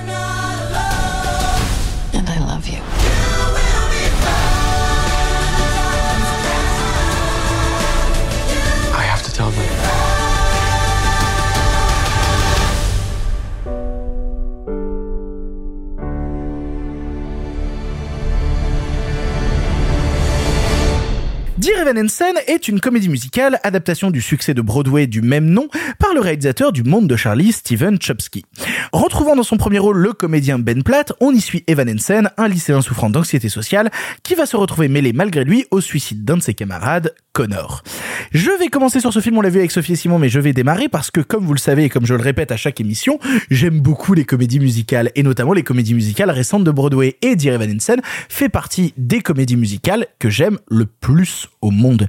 C'est-à-dire que, pour vous donner une petite idée d'à quel point je l'aime et à quel point j'ai poncé les musiques du musical original, euh, s'agissant de la bande-annonce de ce Dear Evan Hansen, le choix de la musique dans la bande-annonce m'a fait pleurer. C'est-à-dire c'est un truc qui vient tellement résonner dans ma poitrine que quand je vois euh, justement la bande-annonce et que j'entends You Will Be Found dans la bande-annonce, ça vient me perturber, me faire pleurer, et donc j'attends le film énormément. Et puis je me pose des questions quand même. Parce que ils ont casté Ben Platt dans le premier rôle. Et que le film, euh, c'est quand même un adolescent au lycée. Et que donc il pouvait le jouer à 21 ans, à 28, on a vraiment l'impression que c'est un pédophile qui s'est inscrit euh, au lycée et qui essaye de squatter les classes et être là genre bonjour, je suis là, comment allez-vous? Mais c'est pas ça l'histoire? Non, c'est pas ça le récit, je suis désolé. Ah pardon, j'ai mal compris. Il y a un vrai problème en fait déjà qui me fait sortir de l'histoire quand je regarde le film, c'est le fait d'avoir voulu à tout prix laisser Ben Platt dans le rôle justement de Evan Hansen, alors que Ben Platt l'a interprété pendant trois ans. Et après, comme toutes les comédies musicales de Broadway, il y a eu des tournées, il y a eu d'autres comédiens, et Ben Platt a délaissé le truc. Et aujourd'hui, Dear Evan Hansen est joué partout dans le monde sans Ben Platt. Donc on pouvait faire le film sans Ben Platt. Il n'y avait pas d'intérêt à vouloir le garder à tout prix. Surtout que là, bah, il sait pas trop quoi y foutre et qu'il est complètement en décalage de tout le récit. Ensuite, il y a les choix d'adaptation. Parce que, mine de rien, il s'agit de, la, enfin, le, com- le- enfin, le, le, le musical de base est très dense. Donc comment on tranche dans le tas. Et là, il y a plein de trucs que je ne comprends pas. C'est-à-dire que Dear Evan Hansen joue sur un fil très très très très très très fin quand on regarde le musical entre le tragique et le comique. C'est-à-dire qu'il y a des scènes te font chialer ta race et il y a des scènes qui vont vraiment te faire rire très très très très fort. Et là dans le film, à part une scène qui te fait rigoler, une chanson un peu originale où qui s'appelle Sincerely Me où il imagine des lettres qui se seraient envoyées entre Connor et le personnage principal et ils lui font dire à peu près n'importe quoi alors que le personnage est décédé, la scène est comique. Sinon, ils ont enlevé tout le comique. Ils ont enlevé tout le comique du récit. À commencer que normalement, dans le musical de base, le personnage de Connor apparaît à Evan Hansen et donc vient discuter avec lui dans sa chambre pour essayer de parler de l'avancée du récit et vient discuter. Tout cet aspect-là un peu fantastique du, euh, du musical d'origine a disparu. Ils ont voulu aussi rajouter une nouvelle chanson avec euh, le personnage euh, dont j'ai le personnage d'Alana qui vient de chanter une chanson de qui s'appelle The Anonymous Ones qui n'est pas dans le musical original mais pour te parler du fait que dans le musical de base on a l'impression qu'il y a que les freaks qui sont dépressifs alors qu'en fait tout le monde est dépressif. Sauf que le musical arrivait quand même déjà à en parler. Il y avait pas besoin de faire une chanson entière de 5 minutes sur le sujet. Ça ne marche pas. Euh, ils ont aussi supprimé la chanson d'intro. C'est-à-dire qu'ils ont gardé quasi toutes les chansons et ils ont supprimé la chanson d'introduction qui est pour moi une des chansons les plus importantes qui s'appelle euh, Does Anybody Have a Map euh, qui est une chanson qui est normalement chantée à la fois par la mère de Connor et la mère de Evan Hansen. Et en fait ça commence par elles deux qui ont qui se répondent musicalement sur on sait pas comment élever notre gamin. En fait on est complètement paumé. On essaye juste de faire au jour le jour et on sait pas comment faire et on est paumax ce qui permet de construire les personnages des mères qui là dans le récit ne sont jamais construites et arrivent un petit peu comme un cheveu sur la soupe cette chanson permettait de les installer avant Waving Through a Window et donc ils ont décidé de commencer directement par Waving Through a Window qui était un des morceaux les plus connus de la pièce. Ça marche pas. Euh, non, non, et, non, et puis aussi euh, histoire que je parle encore des, trucs foireux je suis désolé j'ai plein de choses à dire sur Evan Hansen. Excusez-moi je l'ai mis dans le planning parce que ça me faisait plaisir. Euh, normalement le personnage qui jouait enfin le comédien qui jouait Connor dans la pièce originale quitte à reprendre Ben Platt ils auraient pu reprendre le Connor original le Connor, le Connor original qui était joué par Mike Fest. Mike Fest je sais pas si vous voyez qui c'est c'est celui qui joue Riff dans le West Side Story de, euh, de Spielberg et euh, Énorme révélation cinéma de cette année. tout à fait. Et donc du coup, lui qui avait justement une personnalité assez atypique, qui a un jeu quand même assez atypique, et ben le retrouver là-dedans, ça m'aurait fait plaisir. Ils l'ont pas gardé. Le film manque de mise en scène. Voilà, on va le dire tout de suite. Le film manque drastiquement de mise en scène. Il y avait des trucs où je me disais putain comment ils vont réussir à adapter cette chanson où la mère chante au personnage d'Evan Hansen une chanson sur son canapé. Comment ils vont réussir justement à l'adapter pour euh, faire quelque chose qui virevolte au cinéma? N'en font rien. C'est quasi un plan fixe sur un canapé pendant 5 minutes. C'est c'est très long en fait. Ça, ça ne marche pas. En fait, j'ai l'impression que le réalisateur ne, ré- ne réalise jamais qu'il a un médium cinéma à utiliser et il ne l'utilise pas. Ça devient très très très plan-plan. Je vais être honnête, les chansons marchent toujours très fort sur moi. Je suis ravi de les entendre. Je suis ravi d'entendre You Will Be Found. Et pour être tout à fait honnête avec vous, je pense que le passage de You Will Be Found, il y avait ma meuf qui dormait sur le canapé tellement elle se faisait chier devant le film. Je l'ai réveillée tellement je pleurais. Mais parce qu'en fait, j'aime la chanson, j'aime ce qu'elle raconte d'origine. Donc elle vient me heurter, mais elle vient pas me heurter parce qu'elle est dans un film réussi, parce que le film est vraiment raté. À vouloir en faire trop, en fait, ils perdent constamment le naturel. Ça, ça ne peut pas marcher. Ce qui marche sur scène ne marche pas au cinéma quand tu l'adaptes plan-plan, à savoir déjà l'histoire de base. Parce que l'histoire de base joue sur un concept qui est très complexe, c'est-à-dire cette idée de mec qui va s'infiltrer dans une famille en deuil et réussir à se faire une place à travers elle en leur mentant. Il y a un truc où si jamais tu viens jamais soulager le propos, justement avec les scènes un peu comiques de la pièce originale, ça devient juste hor- horrible, ça devient juste ultra creepy. Donc en fait, tu peux jamais rentrer en empathie avec le personnage d'Evan Hansen. Ça ne peut pas marcher. Et la dimension comique a disparu, il y avait un rythme de dialogue très particulier, une mise en scène associée avec des effets de lumière, des personnages qui spawnaient sur scène et tout. Ça ne marche pas. Le vrai sentiment, et je suis désolé, j'ai été très long sur, sur, sur Hansen. En fait, j'ai vraiment le sentiment quand je regarde Dear Hansen de voir une fausse bonne idée. D'avoir vouloir, d'avoir voulu capitaliser sur un succès, sur à Broadway sans avoir voulu rien lui apporter. Et du coup, bah, je suis en- emmerdé parce que bah, c'est une comédie musicale que je vous encourage à découvrir. Euh, je vous encourage d'ailleurs à taper euh, sur euh, YouTube Dear Evan Hansen euh, full musical. Vous allez voir un tuto pour le slime. Vous cliquez dessus, c'est en fait la, la comédie musicale pour pas se faire flag par YouTube. Et ils l'ont appelé tuto slime. Et euh, Ils voilà. vont pas se faire flag maintenant, bravo Victor. Non mais, non, mais ce qui est passionnant, Tu viens de détruire la culture. ce qui est passionnant, c'est que tous les commentaires de cette vidéo YouTube, c'est merci pour ce tuto, j'ai vraiment hâte de pouvoir faire du slime. Alors que c'est littéralement juste un, bootleg de la comédie musicale. Je trouve ça fou. Euh, regardez la comédie musicale originale, elle est superbe. Euh, le film, c'était vraiment une fausse bonne idée qui me déçoit énormément. Toi en plus, Simon, bah, je vais te laisser la parole. En plus, je sais que t'aimes pas les comédies musicales récentes, je sais que t'aimes pas le Broadway récent. Non, attention, quand je dis que j'aime pas le Broadway récent, je parle pas de mise en scène, je parle pas, je parle pas de comédie musicale. Tu parles de Lin Manuel Miranda. Non, même pas spécialement. Non, non. J'ai je- mal, j'ai très très mal. Non, non, je, je, je, je parle pas du, du- de ce pauvre vieux. Euh, non, non, je, je, je parle vraiment, on va dire, d'une certaine école musicale actuelle. Je vais t'enculer. Qui m'ennuie. Oui, bah, ce serait bien la première fois, tiens. Dis pas tout. Hashtag la piscine. Et euh, Ok, on est bien parti. Euh, tout va bien, mes agneaux. Non, non, ce que je voulais dire, euh, je ne suis pas du tout sensible à cette école musicale actuelle. Néanmoins, euh, une comédie musicale, que ce soit sur scène ou à l'écran, dont la mise en scène, le montage, la conception de la dramaturgie de la scénographie m'intéresse, peut me rendre aimable ou adorable des chansons qu'à la base je n'aimerais pas toute seule. Donc c'est pas un problème. Tu vois ce que je veux dire? Je je pars pas en me disant ah, il aime pas trop les musiques alors je pas aimé. Euh, non non, il y a il y a un autre souci, c'est que tu disais euh, ils étaient pas obligés de reprendre Ben Platt. Bah si parce que c'est lui qui produit le film. Donc non, c'est son père qui produit le film. Oui, bah pareil. C'est ça qui est terrible, c'est quand tu vois que c'est Mark Platt qui produit le film, tu te dis ah bah tiens c'est étonnant pourquoi on se retrouve avec le, le fiston dans le premier rôle? Bah voilà, et on se retrouve avec le fiston, et là on a ce problème. Alors tu le disais, il est bien trop vieux pour le rôle, mais euh, pas que lui. Hein. Caitlin Dever, qui est une comédienne, moi, qui, qui m'est très sympathique, que j'ai découvert dans Summerland, euh, série qui est aussi nulle qu'elle m'a apporté du bonheur enfermé chez mon grand-père euh, l'été. mais bref, ce que je veux dire, c'est qu'elle aussi a l'air bien trop vieille, et tout d'un coup t'as ce truc avec des parents qui eux-mêmes sont trop vieux, et où tout le monde te fait, mais qu'est-ce que vous faites tous les deux? Bah un mauvais film. et, et, et, et pire que ça, tu disais, oui, c'est compliqué, c'est un peu creepy. Non, c'est pire que ça. C'est que le personnage est dans le film, hein, haïssable. C'est ce mec qui se retrouve à dire genre, ouais, alors bon, euh, bon bah, ce type que je connaissais pas, il est mort, mais comme j'aimerais bien mettre des watts à sa sœur, je vais le dire sur son pote. Euh, Non, non, mais c'est ça. Alors que en fait là où le Alors non, musical c'est pas vraiment arrive- ça, mais- non, non, mais là où le musical arrivait à faire quelque chose d'intéressant, c'est qu'ils en faisaient un personnage beaucoup plus trouble auquel tu pouvais t'attacher et où justement vu que t'avais ces scènes où il parlait avec Connor décédé justement et qui venait lui apparaître et qui venait discuter avec lui, bah tu pouvais comprendre un peu les tréfonds de son âme parce qu'il venait littéralement expliciter sur scène. Bah si je suis en train de faire ça, c'est par rapport à ça parce que je vais mal, parce que je souffre, etc. Et vu que tu enlèves toute cette dimension qui permet d'expliquer le fort intérieur du personnage, ou en tout cas que la mise en scène ne sert jamais à l'expliquer, bah en fait tu te retrouves juste bah, devant un personnage qui est un sale con. Alors, tu as tout à fait raison, et comme la mise en scène, non seulement ne l'explique pas, ne fait pas de sens, enfin n'a rien à nous proposer, que son interprète est nullissime, euh, et qu'il a une tronche, je suis navré de le dire, mais une tronche impossible, pas parce qu'il serait beau ou pas beau, parce qu'il joue mal, euh, bah là, il se passe un truc qui est très problématique quand même, euh, à titre personnel, euh, que ce soit les problèmes d'anxiété, la mélancolie, dans le vrai sens de la mélancolie, ou la dépression, c'est un truc que je connais, c'est un truc qu'on connaît dans ma famille, donc plutôt quelque chose vers lequel je suis enclin à avoir de l'empathie. Vraiment.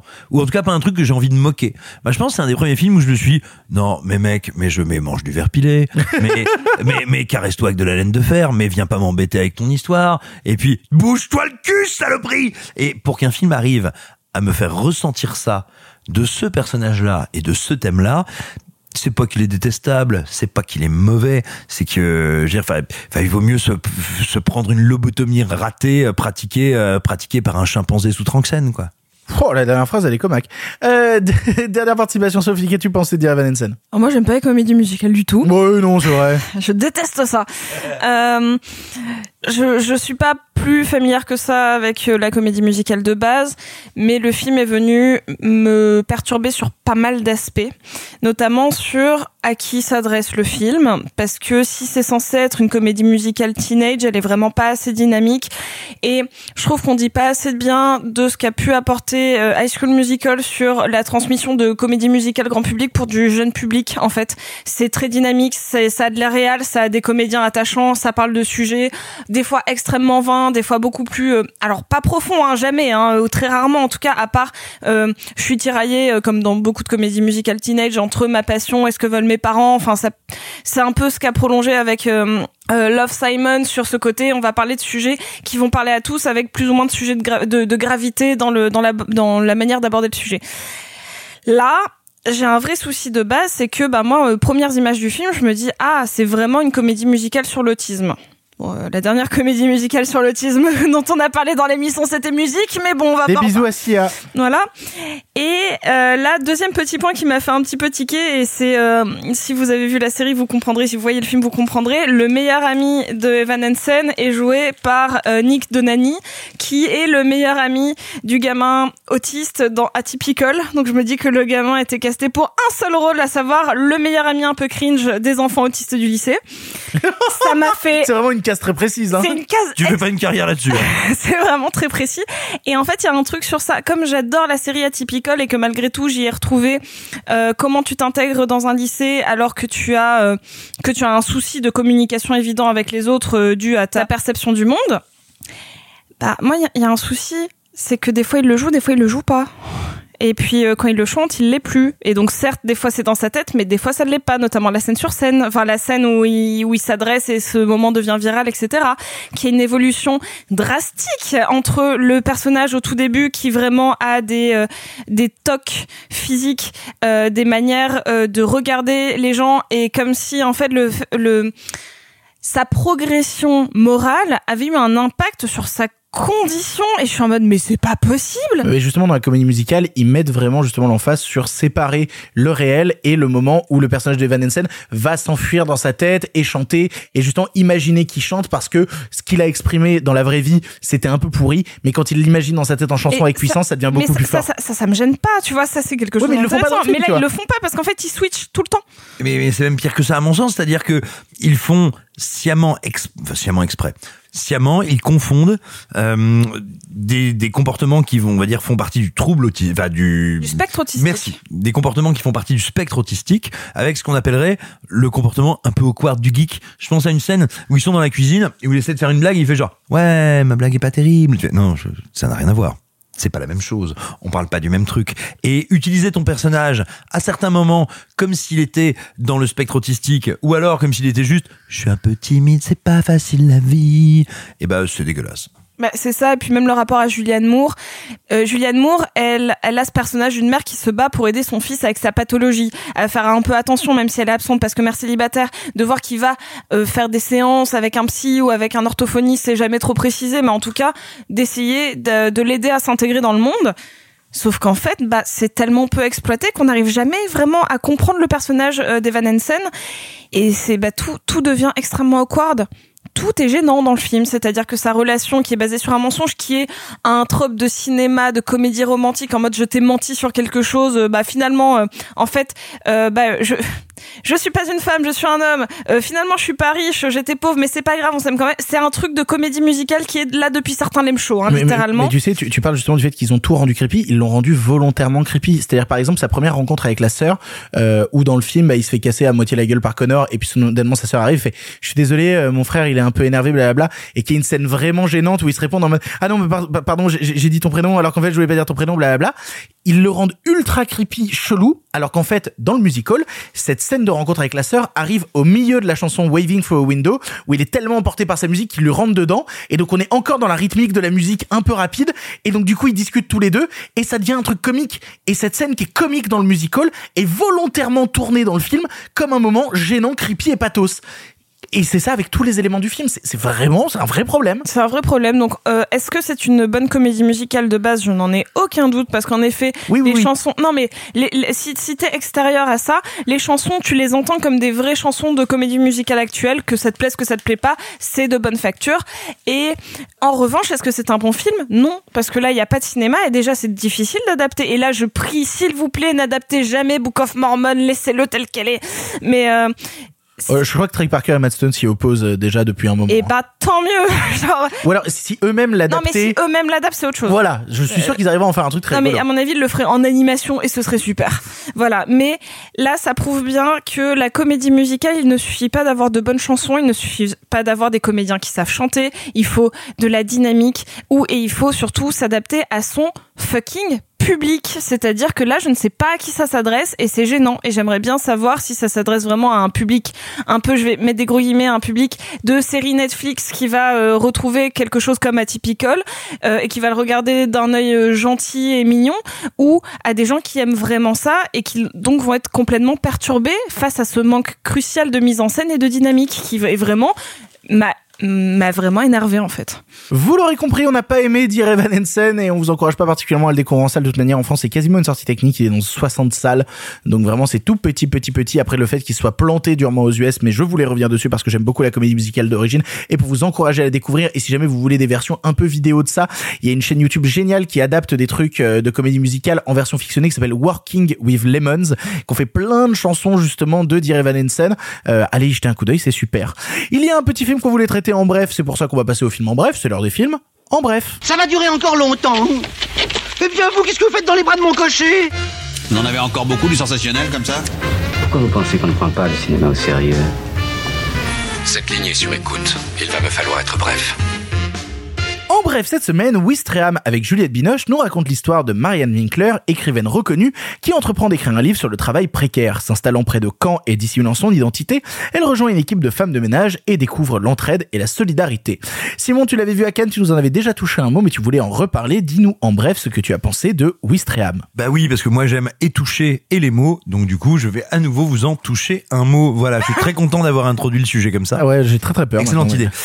Emmanuel Carrère, Emmanuel Carrère, écrivain, scénariste et dramaturge français, euh, qui a ceci d'absolument passionnant qu'il travaille toujours sur la question du vrai, du faux, de l'illusion, mais en réalité de l'identité, de ce que nous sommes, de ce que nous travaillons à être ou à paraître et de ce pourquoi ça ne marche pas. Euh, bah, Carrère, c'est lui qui a écrit notamment L'adversaire, l'adversaire, l'adaptation romancée euh, de bah, tout simplement ce qu'a fait Jean-Claude Roman. Déjà, tout, tout est dans le titre, j'ai envie de vous dire. Jean-Claude Roman qui s'est fait passer pour un toubib qui n'était pas, qui a fini par tuer sa famille et sa belle famille plutôt que de la lui laisser réaliser la vérité. Et bien là, il adapte le travail de Florence Obnas. Florence Obnas, c'est euh, cette immense journaliste, mais autrice française, parce qu'elle est exactement équidistante du journalisme et de non pas du roman mais de la littérature euh, et qui quelque part on pourrait se dire est quelqu'un qui a euh, digéré euh, de sang-froid de Truman Capote pour euh, pour en travailler le versant journalistique. Bref, immense autrice et qui dans le quai de Wistreham s'est dit bah écoutez moi si je veux rendre compte un petit peu euh, comme journaliste de ce que c'est que la réalité de la précarité, bah je vais aller vivre à Caen et je vais aller bosser sur les ferries comme femme de ménage. Et là, je pourrais en parler. Je vais pas juste faire euh, trois interviews et dire c'est vrai, euh, c'est pas facile. Et, euh, euh, les patrons disent ça, le syndicat dit ça, puis les travailleurs disent ça. Non, je vais bosser six mois sur le ferry. Je vais y travailler. Et son texte est passionnant. Son texte rend compte aussi de l'impossibilité à tout à fait se dissimuler, de la complexité à trahir, parce que tu mens aux gens qui sont autour de toi et aux gens bah, qui peuvent devenir des proches, des amis. Tu es infiltré. Et, et ce qui est passionnant, c'est que Carrère, plutôt que d'essayer d'adapter le texte, de raconter ce qui se déroule dans les écrits d'Obnas, il essaye d'adapter sa démarche. C'est-à-dire qu'il va prendre Juliette Binoche, qui est à l'origine du projet, hein, ça n'est pas lui, c'est elle qui est venue le chercher avec ce projet-là, et lui qui lui a dit, bah tiens, si tu veux que je le fasse, moi je veux le faire comme ça. Et il met Juliette Binoche, qui donc dans, dans cette version-là n'est plus journaliste, elle est écrivaine, et c'est une écrivaine parisienne qui se pâme d'aller voir le réel. Et donc il va la mettre femme, euh, femme, pardon, il va la mettre, c'est intéressant comme lapsus, il va la mettre face à des comédiennes qui sont toutes des comédiennes non pro, qui n'exercent plus, ou pas toutes, encore comme euh, femmes d'entretien sur les ferries, mais qui l'ont toutes fait.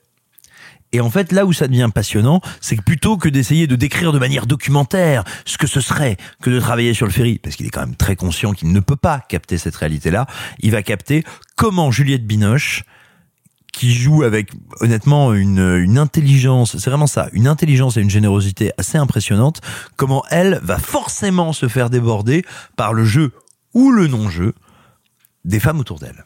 Et comment une forme de réel va prendre le pas sur la fiction. Et c'est ça qu'il enregistre bien plus qu'un déroulé scénaristique. Alors ça peut avoir l'air un peu oiseux quand je dis ça comme ça, mais en fait ce qui est passionnant, c'est que c'est pas un film sur euh, une bourgeoise, une écrivaine ou quelqu'un des élites descendant vers le bas peuple pour l'étudier. C'est pas non plus un film sur les classes populaires confrontées à la bourgeoisie et euh, aux possédants, aux puissants. Non, c'est un film sur précisément ce lieu où la rencontre est impossible où tout le monde faisant preuve de bonne volonté, de curiosité, d'humanité, de bienveillance, eh bien, nous sommes, malgré tout ça, dans un pays où ça n'est pas, ou en tout cas plus toujours possible. Et on regarde comment c'est, comment ça se passe, ces êtres humains, mais ces êtres humains euh, au-delà même du scénario, c'est-à-dire Juliette Binoche, grande comédienne, euh, et bah, plein d'autres acteurs et actrices non professionnels, comment cette rencontre ne peut pas avoir lieu et donne naissance à des étincelles, à des moments de tension, des moments de cinéma. C'est un film superbe sur la réflexion de qu'est-ce que c'est jouer, qu'est-ce que c'est interpréter. Et quand je vous dis ça, c'est pas un truc intello, hein, c'est vraiment, enfin, euh, ça t'est donné comme ça, tu rentres dans le film immédiatement. C'est assez passionnant à regarder comme euh, comme processus, comme phénomène. Et puis, bah, c'est la révélation donc de quelqu'un qui n'est pas comédienne, en tout cas pas aujourd'hui, pas à la base, qui s'appelle Isabelle Lambert. Et Isabelle Lambert, ce qu'elle fait dans ce film, c'est absolument stupéfiant. C'est une des plus euh, j'ai pas envie de dire composition parce que euh, c'est pas son métier donc elle elle arrive pas là avec peut-être l'idée ou le concept de la composition mais en tout cas ce qu'elle propose dans ce film c'est absolument bouleversant, c'est brillant.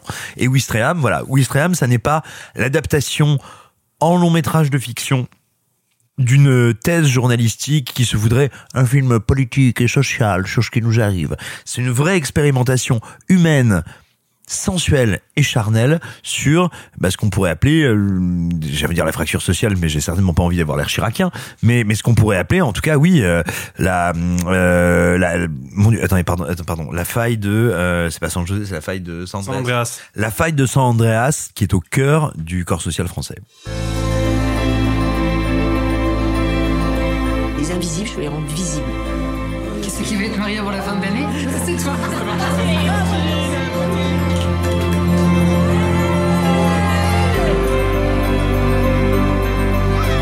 Vous n'avez aucun doute, vous? Ça m'arrive. Mais là, ce que je vais raconter, c'est plus fort que mes doutes.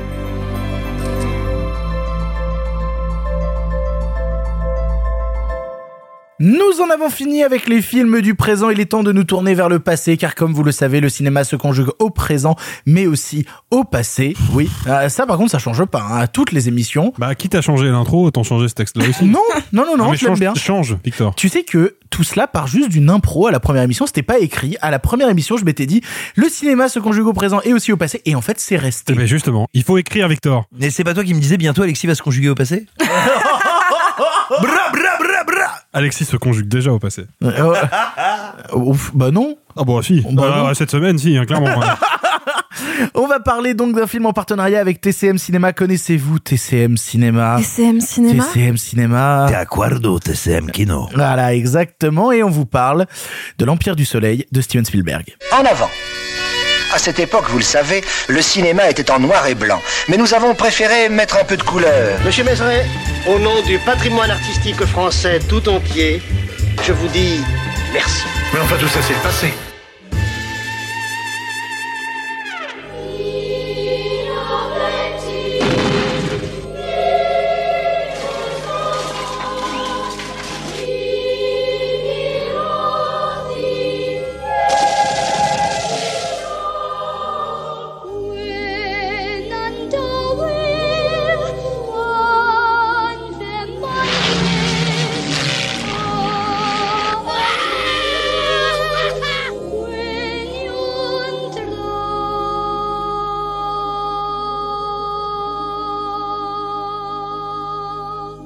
L'Empire du Soleil est un long métrage de Steven Spielberg sorti en 1987 entre La couleur pourpre et Indiana Jones 3. Avec au casting un tout jeune Christian Bale et John Malkovich, on découvre l'histoire de James Graham, jeune britannique à Shanghai, alors que l'Empire du Japon déclare la guerre aux Alliés.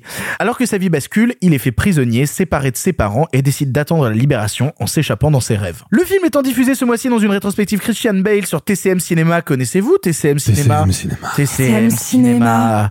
Ils vont encore m'envoyer un message. Ils vont encore m'envoyer un message pour me dire, Victor, les gens vont croire que dans le contrat, t'es obligé de répéter plusieurs fois TCM Cinéma. Arrête. Non, on aime juste bien le faire. On aime juste bien le dire, hein. Parce que c'est un joli nom de chaîne. TCM Cinéma. Moi, c'est mon safe word, mais. euh, ça marche jamais quand je dis ça aux gens, ils Mais ça, filment. c'était dans le contrat, par contre. Ouais, voilà. Que tous nos safe words deviennent TCM Cinéma. Euh, on s'est un peu donc jeté sur l'occasion afin d'aborder euh, un film peut-être un peu méconnu de Tonton Spielberg.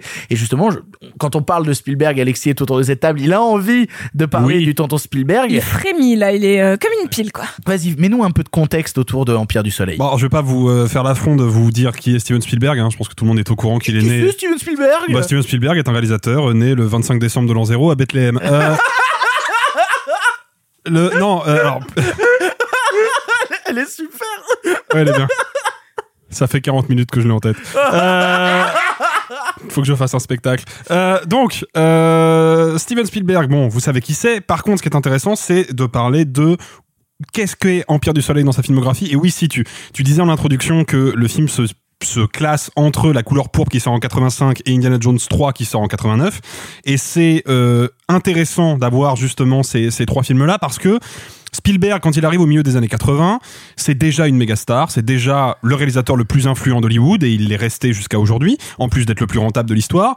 Le truc, c'est que à cette époque-là, Steven se tape ce qu'on pourrait appeler une petite crise d'ego et il se dit que quitte à avoir euh, des scores au box-office euh, énormes, ce serait pas mal aussi d'avoir des Oscars. Et donc il fait La couleur pourpre, qui est un film formidable, hein, que je vous conseille vivement, mais qui va se ramasser aux Oscars puisqu'il aura 11 nominations et zéro statuette, qui est vraiment un message de l'institution envoyé à Spielberg pour lui dire t'es bien mignon, mais euh, t'as pas ta place ici, retourne jouer avec tes, avec tes jouets quoi. Pas maintenant. Pas maintenant, tout Et- à et- fait. Est-ce que tu pourrais me citer les gros prix qu'il a reçus aux Oscars peut-être plus tard euh, Bah oui, plus tard, euh, en l'occurrence, il a euh, ramassé je ne sais combien d'Oscars avec la liste de Schindler en 94. Voilà, évidemment. Voilà. Mais il a fallu quand même attendre 94. Donc à cette époque-là, il fait la couleur pourpre avec cette envie que les institutions et la critique internationale le reconnaissent à sa juste valeur. C'est pas le cas. Et donc qu'est-ce qu'il va faire? Il va enchaîner avec Empire du Soleil en 87, qui est une deuxième tentative encore plus ambitieuse, encore plus grosse, euh, d'aller récupérer les Oscars, et qui va encore plus se ramasser, puisque non seulement il aura que quelques nominations techniques, si ma mémoire est bonne, mais surtout, euh, bah, il va se planter au box-office. Parce que le film coûte, à l'époque, euh, 38 millions de dollars, et il en récupérera 22 euh, lors de sa première exploitation en salle. Donc c'est un échec euh, au box-office, qui l'amènera ensuite, effectivement, à abandonner temporairement la course aux Oscars, et à retourner faire du gros cinéma de divertissement avec La Dernière Croisade. Euh, faut savoir que Empire du Soleil est un film adapté de l'autobiographie de J.G. Ballard, euh, qui est un auteur de science-fiction qui a fait notamment Crash, adapté par Cronenberg, euh, et qui raconte donc euh, son enfance euh, en tant que Britannique expatrié dans la Chine de l'époque, qui va être envahi euh, par l'armée japonaise. Et c'est un film qui, à la base, aurait dû atterrir entre les mains de David Lean, immense auteur euh, du cinéma hollywoodien des années 60 qui a fait euh, Le pont sur la rivière Kwai, Laurence d'Arabie, Docteur Givago et qui à l'époque sort de ce qui sera malheureusement son dernier film qui est La route des Indes. Et donc David Lean était un temps euh, affilié au projet, Spielberg était producteur exécutif et quand David Lean s'est retiré, Spielberg a récupéré le bébé. Empire du Soleil, moi c'est et donc c'est effectivement un Spielberg méconnu. Moi je trouve que c'est un film très important dans la carrière de Steven Spielberg déjà pour le- l'emplacement dans sa filmographie comme je le décrivais, mais aussi parce que je trouve que c'est un très très très beau film de cinéma euh, qui encore aujourd'hui passe un peu sous les radars. Euh, Il y a évidemment la révélation euh, Christian Bale, mais de manière générale, moi je trouve que le, principal enjeu du film, c'est justement que Spielberg arrive à s'accaparer les recettes de David Lean, hein, qu'il a considérablement influencé sur ce film-là, avec cette idée que je vais suivre un personnage, un anonyme, qui va traverser euh, et emporter le spectateur dans les grandes étapes de euh, la Seconde Guerre mondiale en Asie. Euh, c'est un film qui est absolument grandiose. Il y, a des, il y a vraiment des séquences avec énormément de figurants. C'est un film qui est très généreux. Il faut le, le reconnaître. C'est une tentative de recréer l'âge d'or d'Hollywood. Tout à fait, et comme tous les films de Spielberg à cette époque-là, et comme c'est encore le cas récemment, parce que West Side Story a encore hein, de cette de cette énergie là derrière. Euh, c'est un film qui est extrêmement ambitieux, extrêmement généreux, peut-être par moment un petit peu trop. On sent par moment quand même, il faut le reconnaître, que Steven est, il a vraiment envie d'avoir son Oscar. Il, a, Il est en mode salade tomate oignon. Voilà, il a, il a vraiment envie de l'avoir sa statuette. C'est ça que il y a carrément même des moments où les personnages avancent dans le récit et disent attends on va retourner un peu en arrière parce qu'on n'a pas assez chialé. Tu vois, on va retourner un peu en arrière, on va aller retrouver tel personnage qu'on avait oublié, on va rechialer un petit coup et après on pourra avancer. Voilà, mais il y a, il y, a, il y a par moment des, des, des, des ficelles de scénario qui sont un petit peu épaisses, euh, mais je trouve que ce que le film arrive à faire magnifiquement bien, c'est déjà à mettre en lumière une partie quand même assez méconnue de la Seconde Guerre mondiale, qui est donc l'invasion de la Chine et la crise identitaire euh, d'un personnage qui est à la fois britannique et qui en même temps fantasme d'être un pilote de l'aviation japonaise parce qu'il fantasme sur les avions, c'est le trait de caractère du personnage de Christian Bale. Et parce que c'est un enfant, donc Et il parce que c'est un ça enfant. très différemment. Et, et non, et puis il a pas connu l'Angleterre, il le dit dans le récit. C'est ça. un Britannique qui n'a pas connu l'Angleterre. Lui, sa vie, elle est là. Les gens qui côtoient, ils sont là. Voilà, et on retrouve en fait au cœur de cette histoire une thématique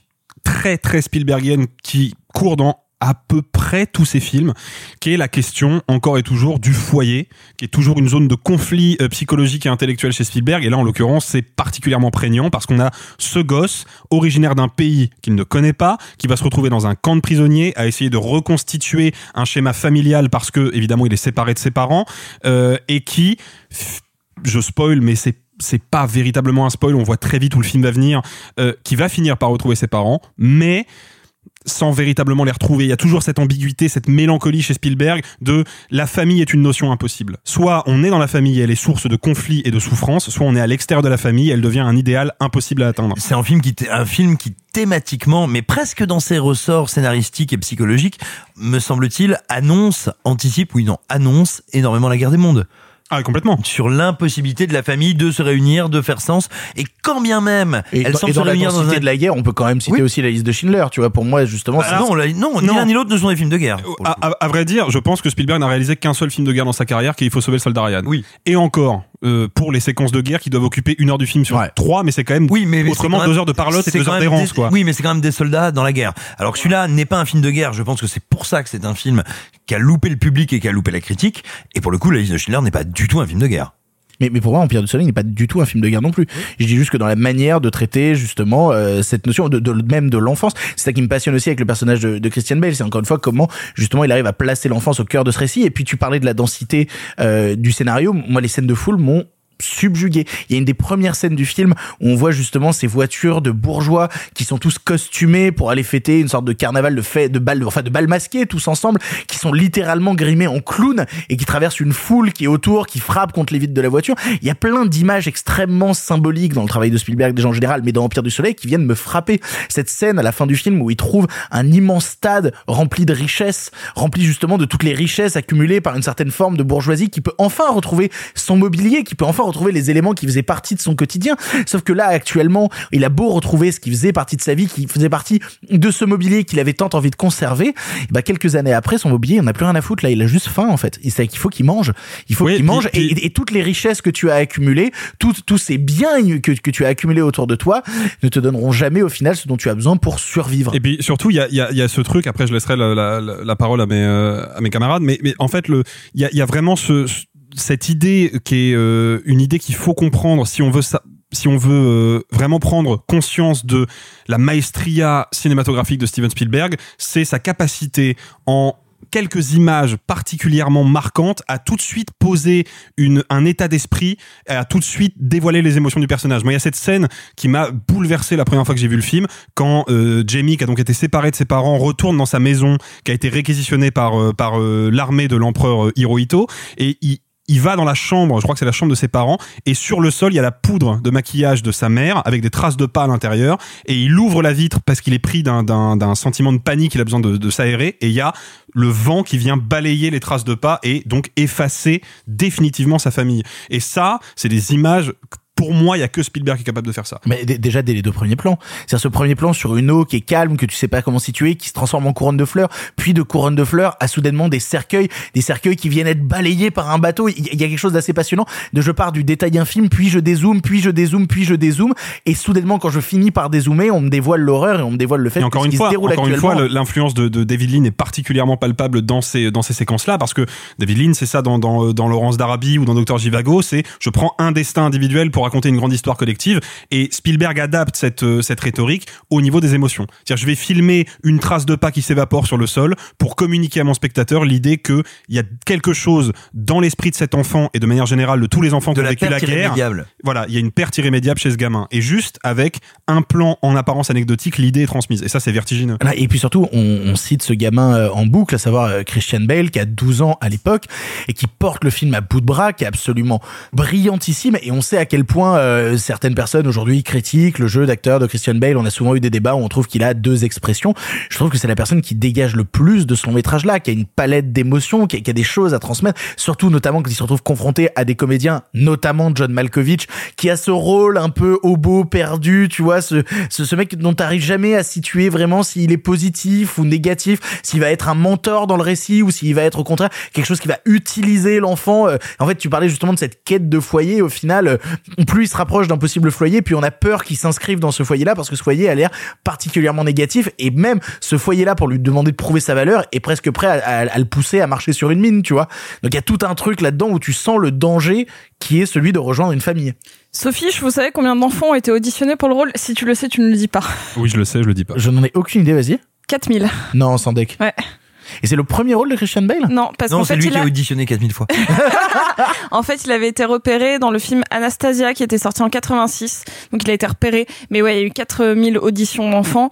Et c'est vrai que c'est pas évident de porter un film autant, on, on- on se penche souvent sur euh, les enfants acteurs et nous on critique beaucoup, notamment dans le cinéma français, l'utilisation des enfants acteurs. C'est genre euh, toujours un peu creepy. Il y a toujours, on, on va aller chercher genre la manière euh, de parler des enfants. Est-ce que c'est cohérent? Est-ce qu'ils ils surjouent parce qu'ils veulent avoir un vocabulaire d'adulte? Est-ce que le texte est trop écrit pour eux? Est-ce qu'au contraire ils ont trop de liberté? On parlait notamment euh, quand on parlait euh, d'un homme et une femme de ce libre jeu complet des enfants qui ressort par rapport au presque texte surécrit des adultes. Là, il le porte à lui tout seul le film. Oui, et puis surtout, tu parlais de Il y a pas une fausse note. C'est le seul à parler justement avec euh, du surécrit. Et c'est ce qui vient le mettre en décalage. C'est-à-dire justement, ce côté surécrit du gamin, c'est un truc que Spielberg va utiliser pour situer le personnage dans sa classe sociale et comment il va interagir avec des personnages à côté qui ne comprennent pas euh, sa situation sociale. Je sais qu'on est on est en désaccord notamment avec Alexis sur ça, mais moi mon film préféré d'enfance de toute manière et qui restera parce que c'est c'est mon film doudou, c'est Hook. Et en fait, je pouvais pas m'empêcher en regardant euh, Empire du Soleil de voir quelque chose de très lié. Encore une fois, c'est sûr sur la notion du foyer qui est un lien dans toute la filmographie de Spielberg, mais sur, sur ce côté, ce monde-là, je l'ai en partie créé, mais je le connais pas. Et ça, ça me fascine. C'est-à-dire que euh, quand t'as Robin Williams qui revient dans le pays imaginaire, il en a créé les règles, il sait plus comment fonctionner dedans. Et là, quand t'as Christian Bale qui est depuis euh, des mois dans ce camp-là, il fait partie intégrante de ce milieu-là. Il a des interactions avec le médecin, notamment qui lui demande de réanimer quelqu'un. On est en mode, mais je ne comprends même pas comment on peut faire jouer ça à un enfant de, de cette manière-là, parce que c'est à la fois extrêmement cru et en même temps, il arrive à garder ce regard d'innocence-là. Et puis ça, ça donne une des plus belles scènes, hein, cette scène où il essaye de réanimer quelqu'un en disant je peux tous les faire je revenir. peux tous les faire revenir. Et en fait, Oh c'est là ça. là. Et d'un côté, tu te dis, ok, c'est un gamin qui a participé à l'élaboration du monde des adultes, mais pourtant il est complètement en dissonance avec ce monde-là. Et moi, c'est un truc que j'ai eu tout dans la première partie de Hook qui vient me chercher, évidemment, mais là, je le prends en mode son monde, il n'est ni réel ni imaginaire, et il a toujours une espèce de, de dissonance permanente. Et en effet, il arrive jamais à quand forcément, il- à la fin, il retourne dans un monde plus réel et plus ancré et plus euh, avec des choses plus connues, euh, à savoir ses parents. Il a gardé la dissonance, il est resté là-bas. Et, puis, et puis même, euh, il reste un enfant, mine de rien, dans sa naïveté. Pour moi, une des plus belles phrases du film qui est venue me heurter parce qu'elle arrive vraiment bam, bonsoir. Tu penses que c'est des explosions que tu vois en fond de scène qui vont te marquer? Non, c'est le visage de Christian Bell au premier plan qui dit je me rappelle plus du visage de mes parents. Ce- cette phrase-là, je, je l'ai maté avec ma meuf et vraiment en même temps on a fait oh, vraiment genre oh, bravo. Il y a la même phrase dans Hook. Ah, c'est là où moi aussi, étant gamin, c'est un cinéaste qui m'a euh, traumatisé, Steven Spielberg. C'est que moi, je l'ai découvert avec des grands films de divertissement, euh, euh, bourrés de joie et de merveilleux. Et d'un coup, tu mates Il faut sauver le soldat Ryan et tu te rends compte que le mec est capable de filmer des choses absolument euh, d'un onirisme absolument séduisant et en même temps de filmer froidement l'horreur du monde. mais il y a tout. Enfin, généralement, c'est un mélange des deux, hein, ces films. hein, Alors, de ce- que moi, je connais. moi, ce que je trouve passionnant dans le film, c'est la quantité de malentendus, et y compris les miens quand je l'ai découvert, qu'il peut y avoir autour de lui. Déjà, je pense, s'il est mécompris aussi bien par le, enfin, plutôt par la critique quand il sort, c'est parce que quand Spielberg fait ce film-là, tu as tout à fait raison quand tu as parlé des Oscars, de la course aux Oscars, évidemment, mais il y a aussi un autre truc, c'est que cet enfant qui va traverser la guerre, bah, la critique se dit, tiens, Spielberg va faire son requiem pour un massacre de Klimov. Et en fait, non, il ne va pas faire un film de guerre. Il va faire un film d'initiation, d'enfance, quelque part, un espèce de condensé campbellien et un peu utopique de l'aventure là-dessus. Et donc, bah, littéralement, le film est incompris. Pas haï, pas détesté, faut pas déconner. C'est pas le film de Spielberg qui s'est fait le plus poncer par la critique, loin s'en faut. Mais littéralement, incompris. Et comme en plus il ne va pas marcher auprès du public, c'est un film qui est un peu oublié. Pas mésestimé, pas détesté, même pas considéré comme un Spielberg mineur. C'est souvent un film qui n'est pas considéré. Donc ça, c'est intéressant quand tu le redécouvres, parce que tu découvres, et je vais pas te paraphraser, une merveille de cinéma. Et une merveille de cinéma, et là, là, ça commence à devenir un peu excitant. C'est-à-dire que je pense que s'il n'a pas marché auprès du public, c'est parce que le public, il est toujours en avance sur ceux qui font les films. Le public était déjà prêt à la mutation, que Spielberg opérera de manière géniale avec Jurassic Park, mais il était déjà prêt à cette mutation post-âge d'or, post-grand cinéma, post-cinéma du XXe siècle, en fait. Et on dit parfois que le dernier film du XXe siècle, c'est Titanic de James Cameron, mais je pense que le premier film du XXIe siècle, c'est Jurassic Park. Et en fait, en fait, véritablement, véritablement, euh, Empire du Soleil, c'est aussi un des derniers films du XXe siècle. C'est aussi une des dernières grandes tragédies de studio, de pellicule, d'analogique, ce que n'arrivera pas à être Hook, que j'adore, que j'ai découvert à 6 ans au cinéma, c'était mon deuxième film en salle, je l'adore, mais ce que n'arrivera pas à être Hook, c'est un Hook réussi en quelque sorte. Et enfin, moi, ce qui dans une autre mesure, me semble absolument passionnant, et encore plus passionnant quand on sait que c'est David Lean, comme tu disais, qui devait le faire. Donc, c'est l'adaptation d'un texte de J.J. Ballard. J.J. Ballard, c'est un immense auteur britannique, grand, grand auteur de science-fiction, qui a notamment été adapté par Cronenberg et très mal par Ben Wheatley euh, comme une burne, mais euh, par Cronenberg... C'est pas vrai, c'est trop bien, Rise. Ok. Et donc qui a été C'est vrai, c'est vraiment très très bien, Rise. Ouais, et qui a été aussi très très bien adapté euh, par Cronenberg avec Crash. Mais mais mais, mais surtout, c'est un immense auteur de science-fiction et donc qui a vécu son enfance en tant que fils d'expat britannique, donc dans les camps japonais qui étaient connus pour être, alors certes pas des camps d'extermination, mais des camps de travail d'une violence sans nom et dont il n'était pas prévu qu'un jour les gens sortent. Et en fait, toute la, on va dire, théorie littéraire, narrative de J.J. Ballard dans tous ses ouvrages de science-fiction, mais y compris dans son autobiographie, c'est cette idée de dire, cette idée terrifiante, que en fait, après la guerre, le camp a gagné. Certes, officiellement, le camp du bien l'a remporté, mais la logique du camp, la logique industrielle et industrieuse du camp est devenue notre logique sociale. Et notre société de consommation est un camp à ciel ouvert. Et c'est ce qu'il y a déjà dans son autobiographie. Et ce qui est passionnant, c'est que David Lean puis Steven Spielberg partent pour l'adapter. Et il faut pas douter que David Lean l'aurait fait dans une veine comparable à celle de Spielberg, ou que Spielberg l'a fait dans une veine comparable à celle de David Lean, comme il le fera avec Cheval de guerre. Et en fait, ce que je trouve absolument, encore une fois, euh, très intéressant, très stimulant intellectuellement, c'est que à la fois Spielberg veut adapter ce texte, mais il veut le trahir. Il ne veut pas raconter ça. Il ne veut pas raconter la victoire du camp. Il veut quand même raconter la victoire de ce gamin. Avec le foyer impossible, avec le monde abominable. Mais il veut raconter ça. Et, et voilà, pour moi, c'est ça, on arrive au cœur de ce que c'est qu'une adaptation. Une adaptation, c'est une trahison. Tu choisis ce que tu prends, tu choisis ce que tu enlèves et tu choisis ce que tu proposes. Mais Simon, vous lisez des livres? Ah, non, euh, non. Mais ça, ça fait longtemps qu'on n'avait pas parlé de votre grosse Pléiade, Simon. Ça faisait vraiment très très très longtemps. On est ravis que vous l'ayez ramené Tu aujourd'hui. préfères pas que je parle de livres? Non, je préfère que vous me parliez de votre grosse Pléiade. Oh là là, on reparle de la piscine. Oh, ça va être un running gag qui n'a aucun sens, la piscine. Je- mais même moi, j'arrive pas à le saisir. Ah non, c'est un film. Je, je n'arrive pas à te saisir, Simon. Ah, moi, j'ai, euh, je, je trouve passionnant ce qu'a dit euh, Simon. J'aimerais juste rajouter Sur, une. sur la piscine ou euh, sur- non, sur avant. D'accord, avant ok, d'accord, piscine. j'avais un doute. Euh, je- je- Alexis, il plaisante pas quand on parle de Spielberg. Ah, il personne. gars. Il a pas le Non temps mais pour le vraiment, blague. et non et c'était pas juste pour citer du bouquin. Lisez du DJ Ballard et c'est passionnant de voir comment Spielberg l'adapte et le trahit. J'aimerais juste rajouter une petite anecdote. On parlait effectivement de, de Christian Bale qui, à mon sens, trouve son meilleur rôle dans ce film-là, parce qu'après, il est devenu quand même vraiment médiocre. Euh, ça va pas la tête oh là là, euh, vraiment. Non, après, Oh là il est là. doloriste. Après, euh, en fait, le problème de Bale, c'est pas qu'il est mauvais, il est très bon, mais il a envie de jouer des gens qui prennent cher. Et quand tu prends cher. Ouais, mais ce qui pour dur. moi a complètement, euh, complètement parasité son jeu. Et quand il se retrouve à jouer des, des, des rôles où justement il est pas dans cette approche doloriste, comme dans Le Mans 66 par, par exemple, qui est un bon film, hein, euh, bah, il est, euh, il est aux fraises quoi.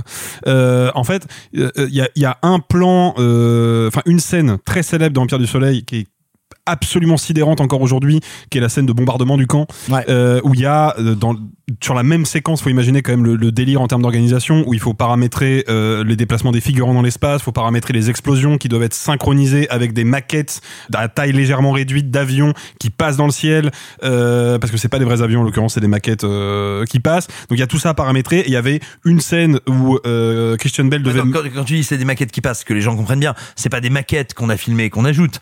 Non, ce les- sont des maquettes qui passent au-dessus du décor, donc ils doivent Voilà. être à la bonne distance, Exactement. avec la bonne focale pour donner l'illusion que ce sont des avions. tout se passe sur le plateau. Et il y avait donc une cette séquence extrêmement difficile à chorégraphier et Spielberg voulait un plan de Christian Bell qui monte sur le toit d'un des baraquements et qui lève les bras au ciel en hurlant euh, Cadillac of the Sky qui est le surnom de, de qui donne aux avions euh, japonais qu'il admire et euh, le gosse qui avait quand même que 12 ans complètement subjugué par la scénographie de la scène a oublié de lever les bras. Donc il a ruiné un plan à probablement euh, 15 millions de dollars. quoi.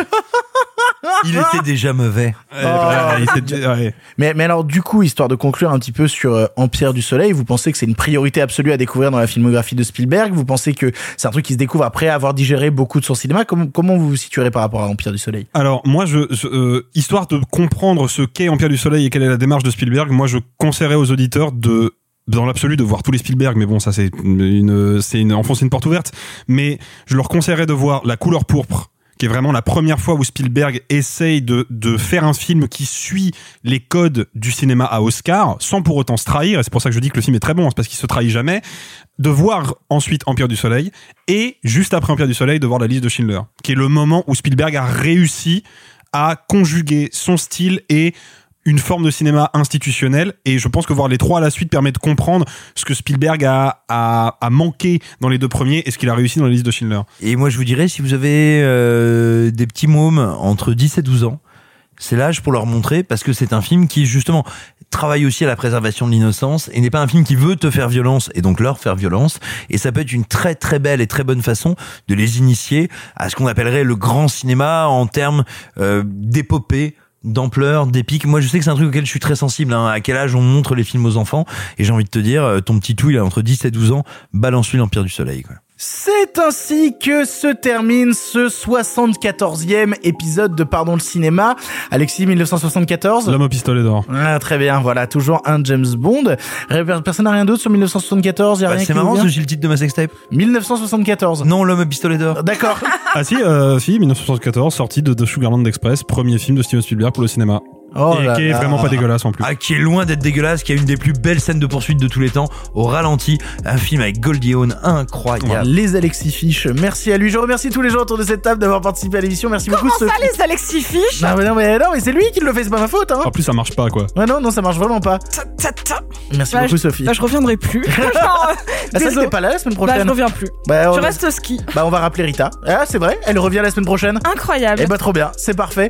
Merci beaucoup, Alexis. Merci Victor. Et merci beaucoup, Simon. Alors plutôt qu'un Alexis Fish, je te propose le Alexito Fish. Tu vois, genre un peu McDo menu. euh. Oh là là, il y a du Je jeu de mots de Maître Capello. On se retrouve la semaine. Mais fils de Babel.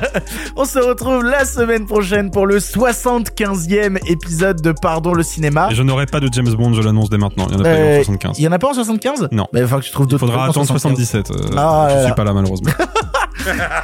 Allez, on se retrouve pour la 75e de Pardon le cinéma la semaine prochaine. On commence à avoir fait beaucoup d'épisodes, hein. vivement la centième, ça va être une aventure ça aussi. On vous embrasse très fort et sur ce, salut salut les copains. Arrêtez, j'en suis fini.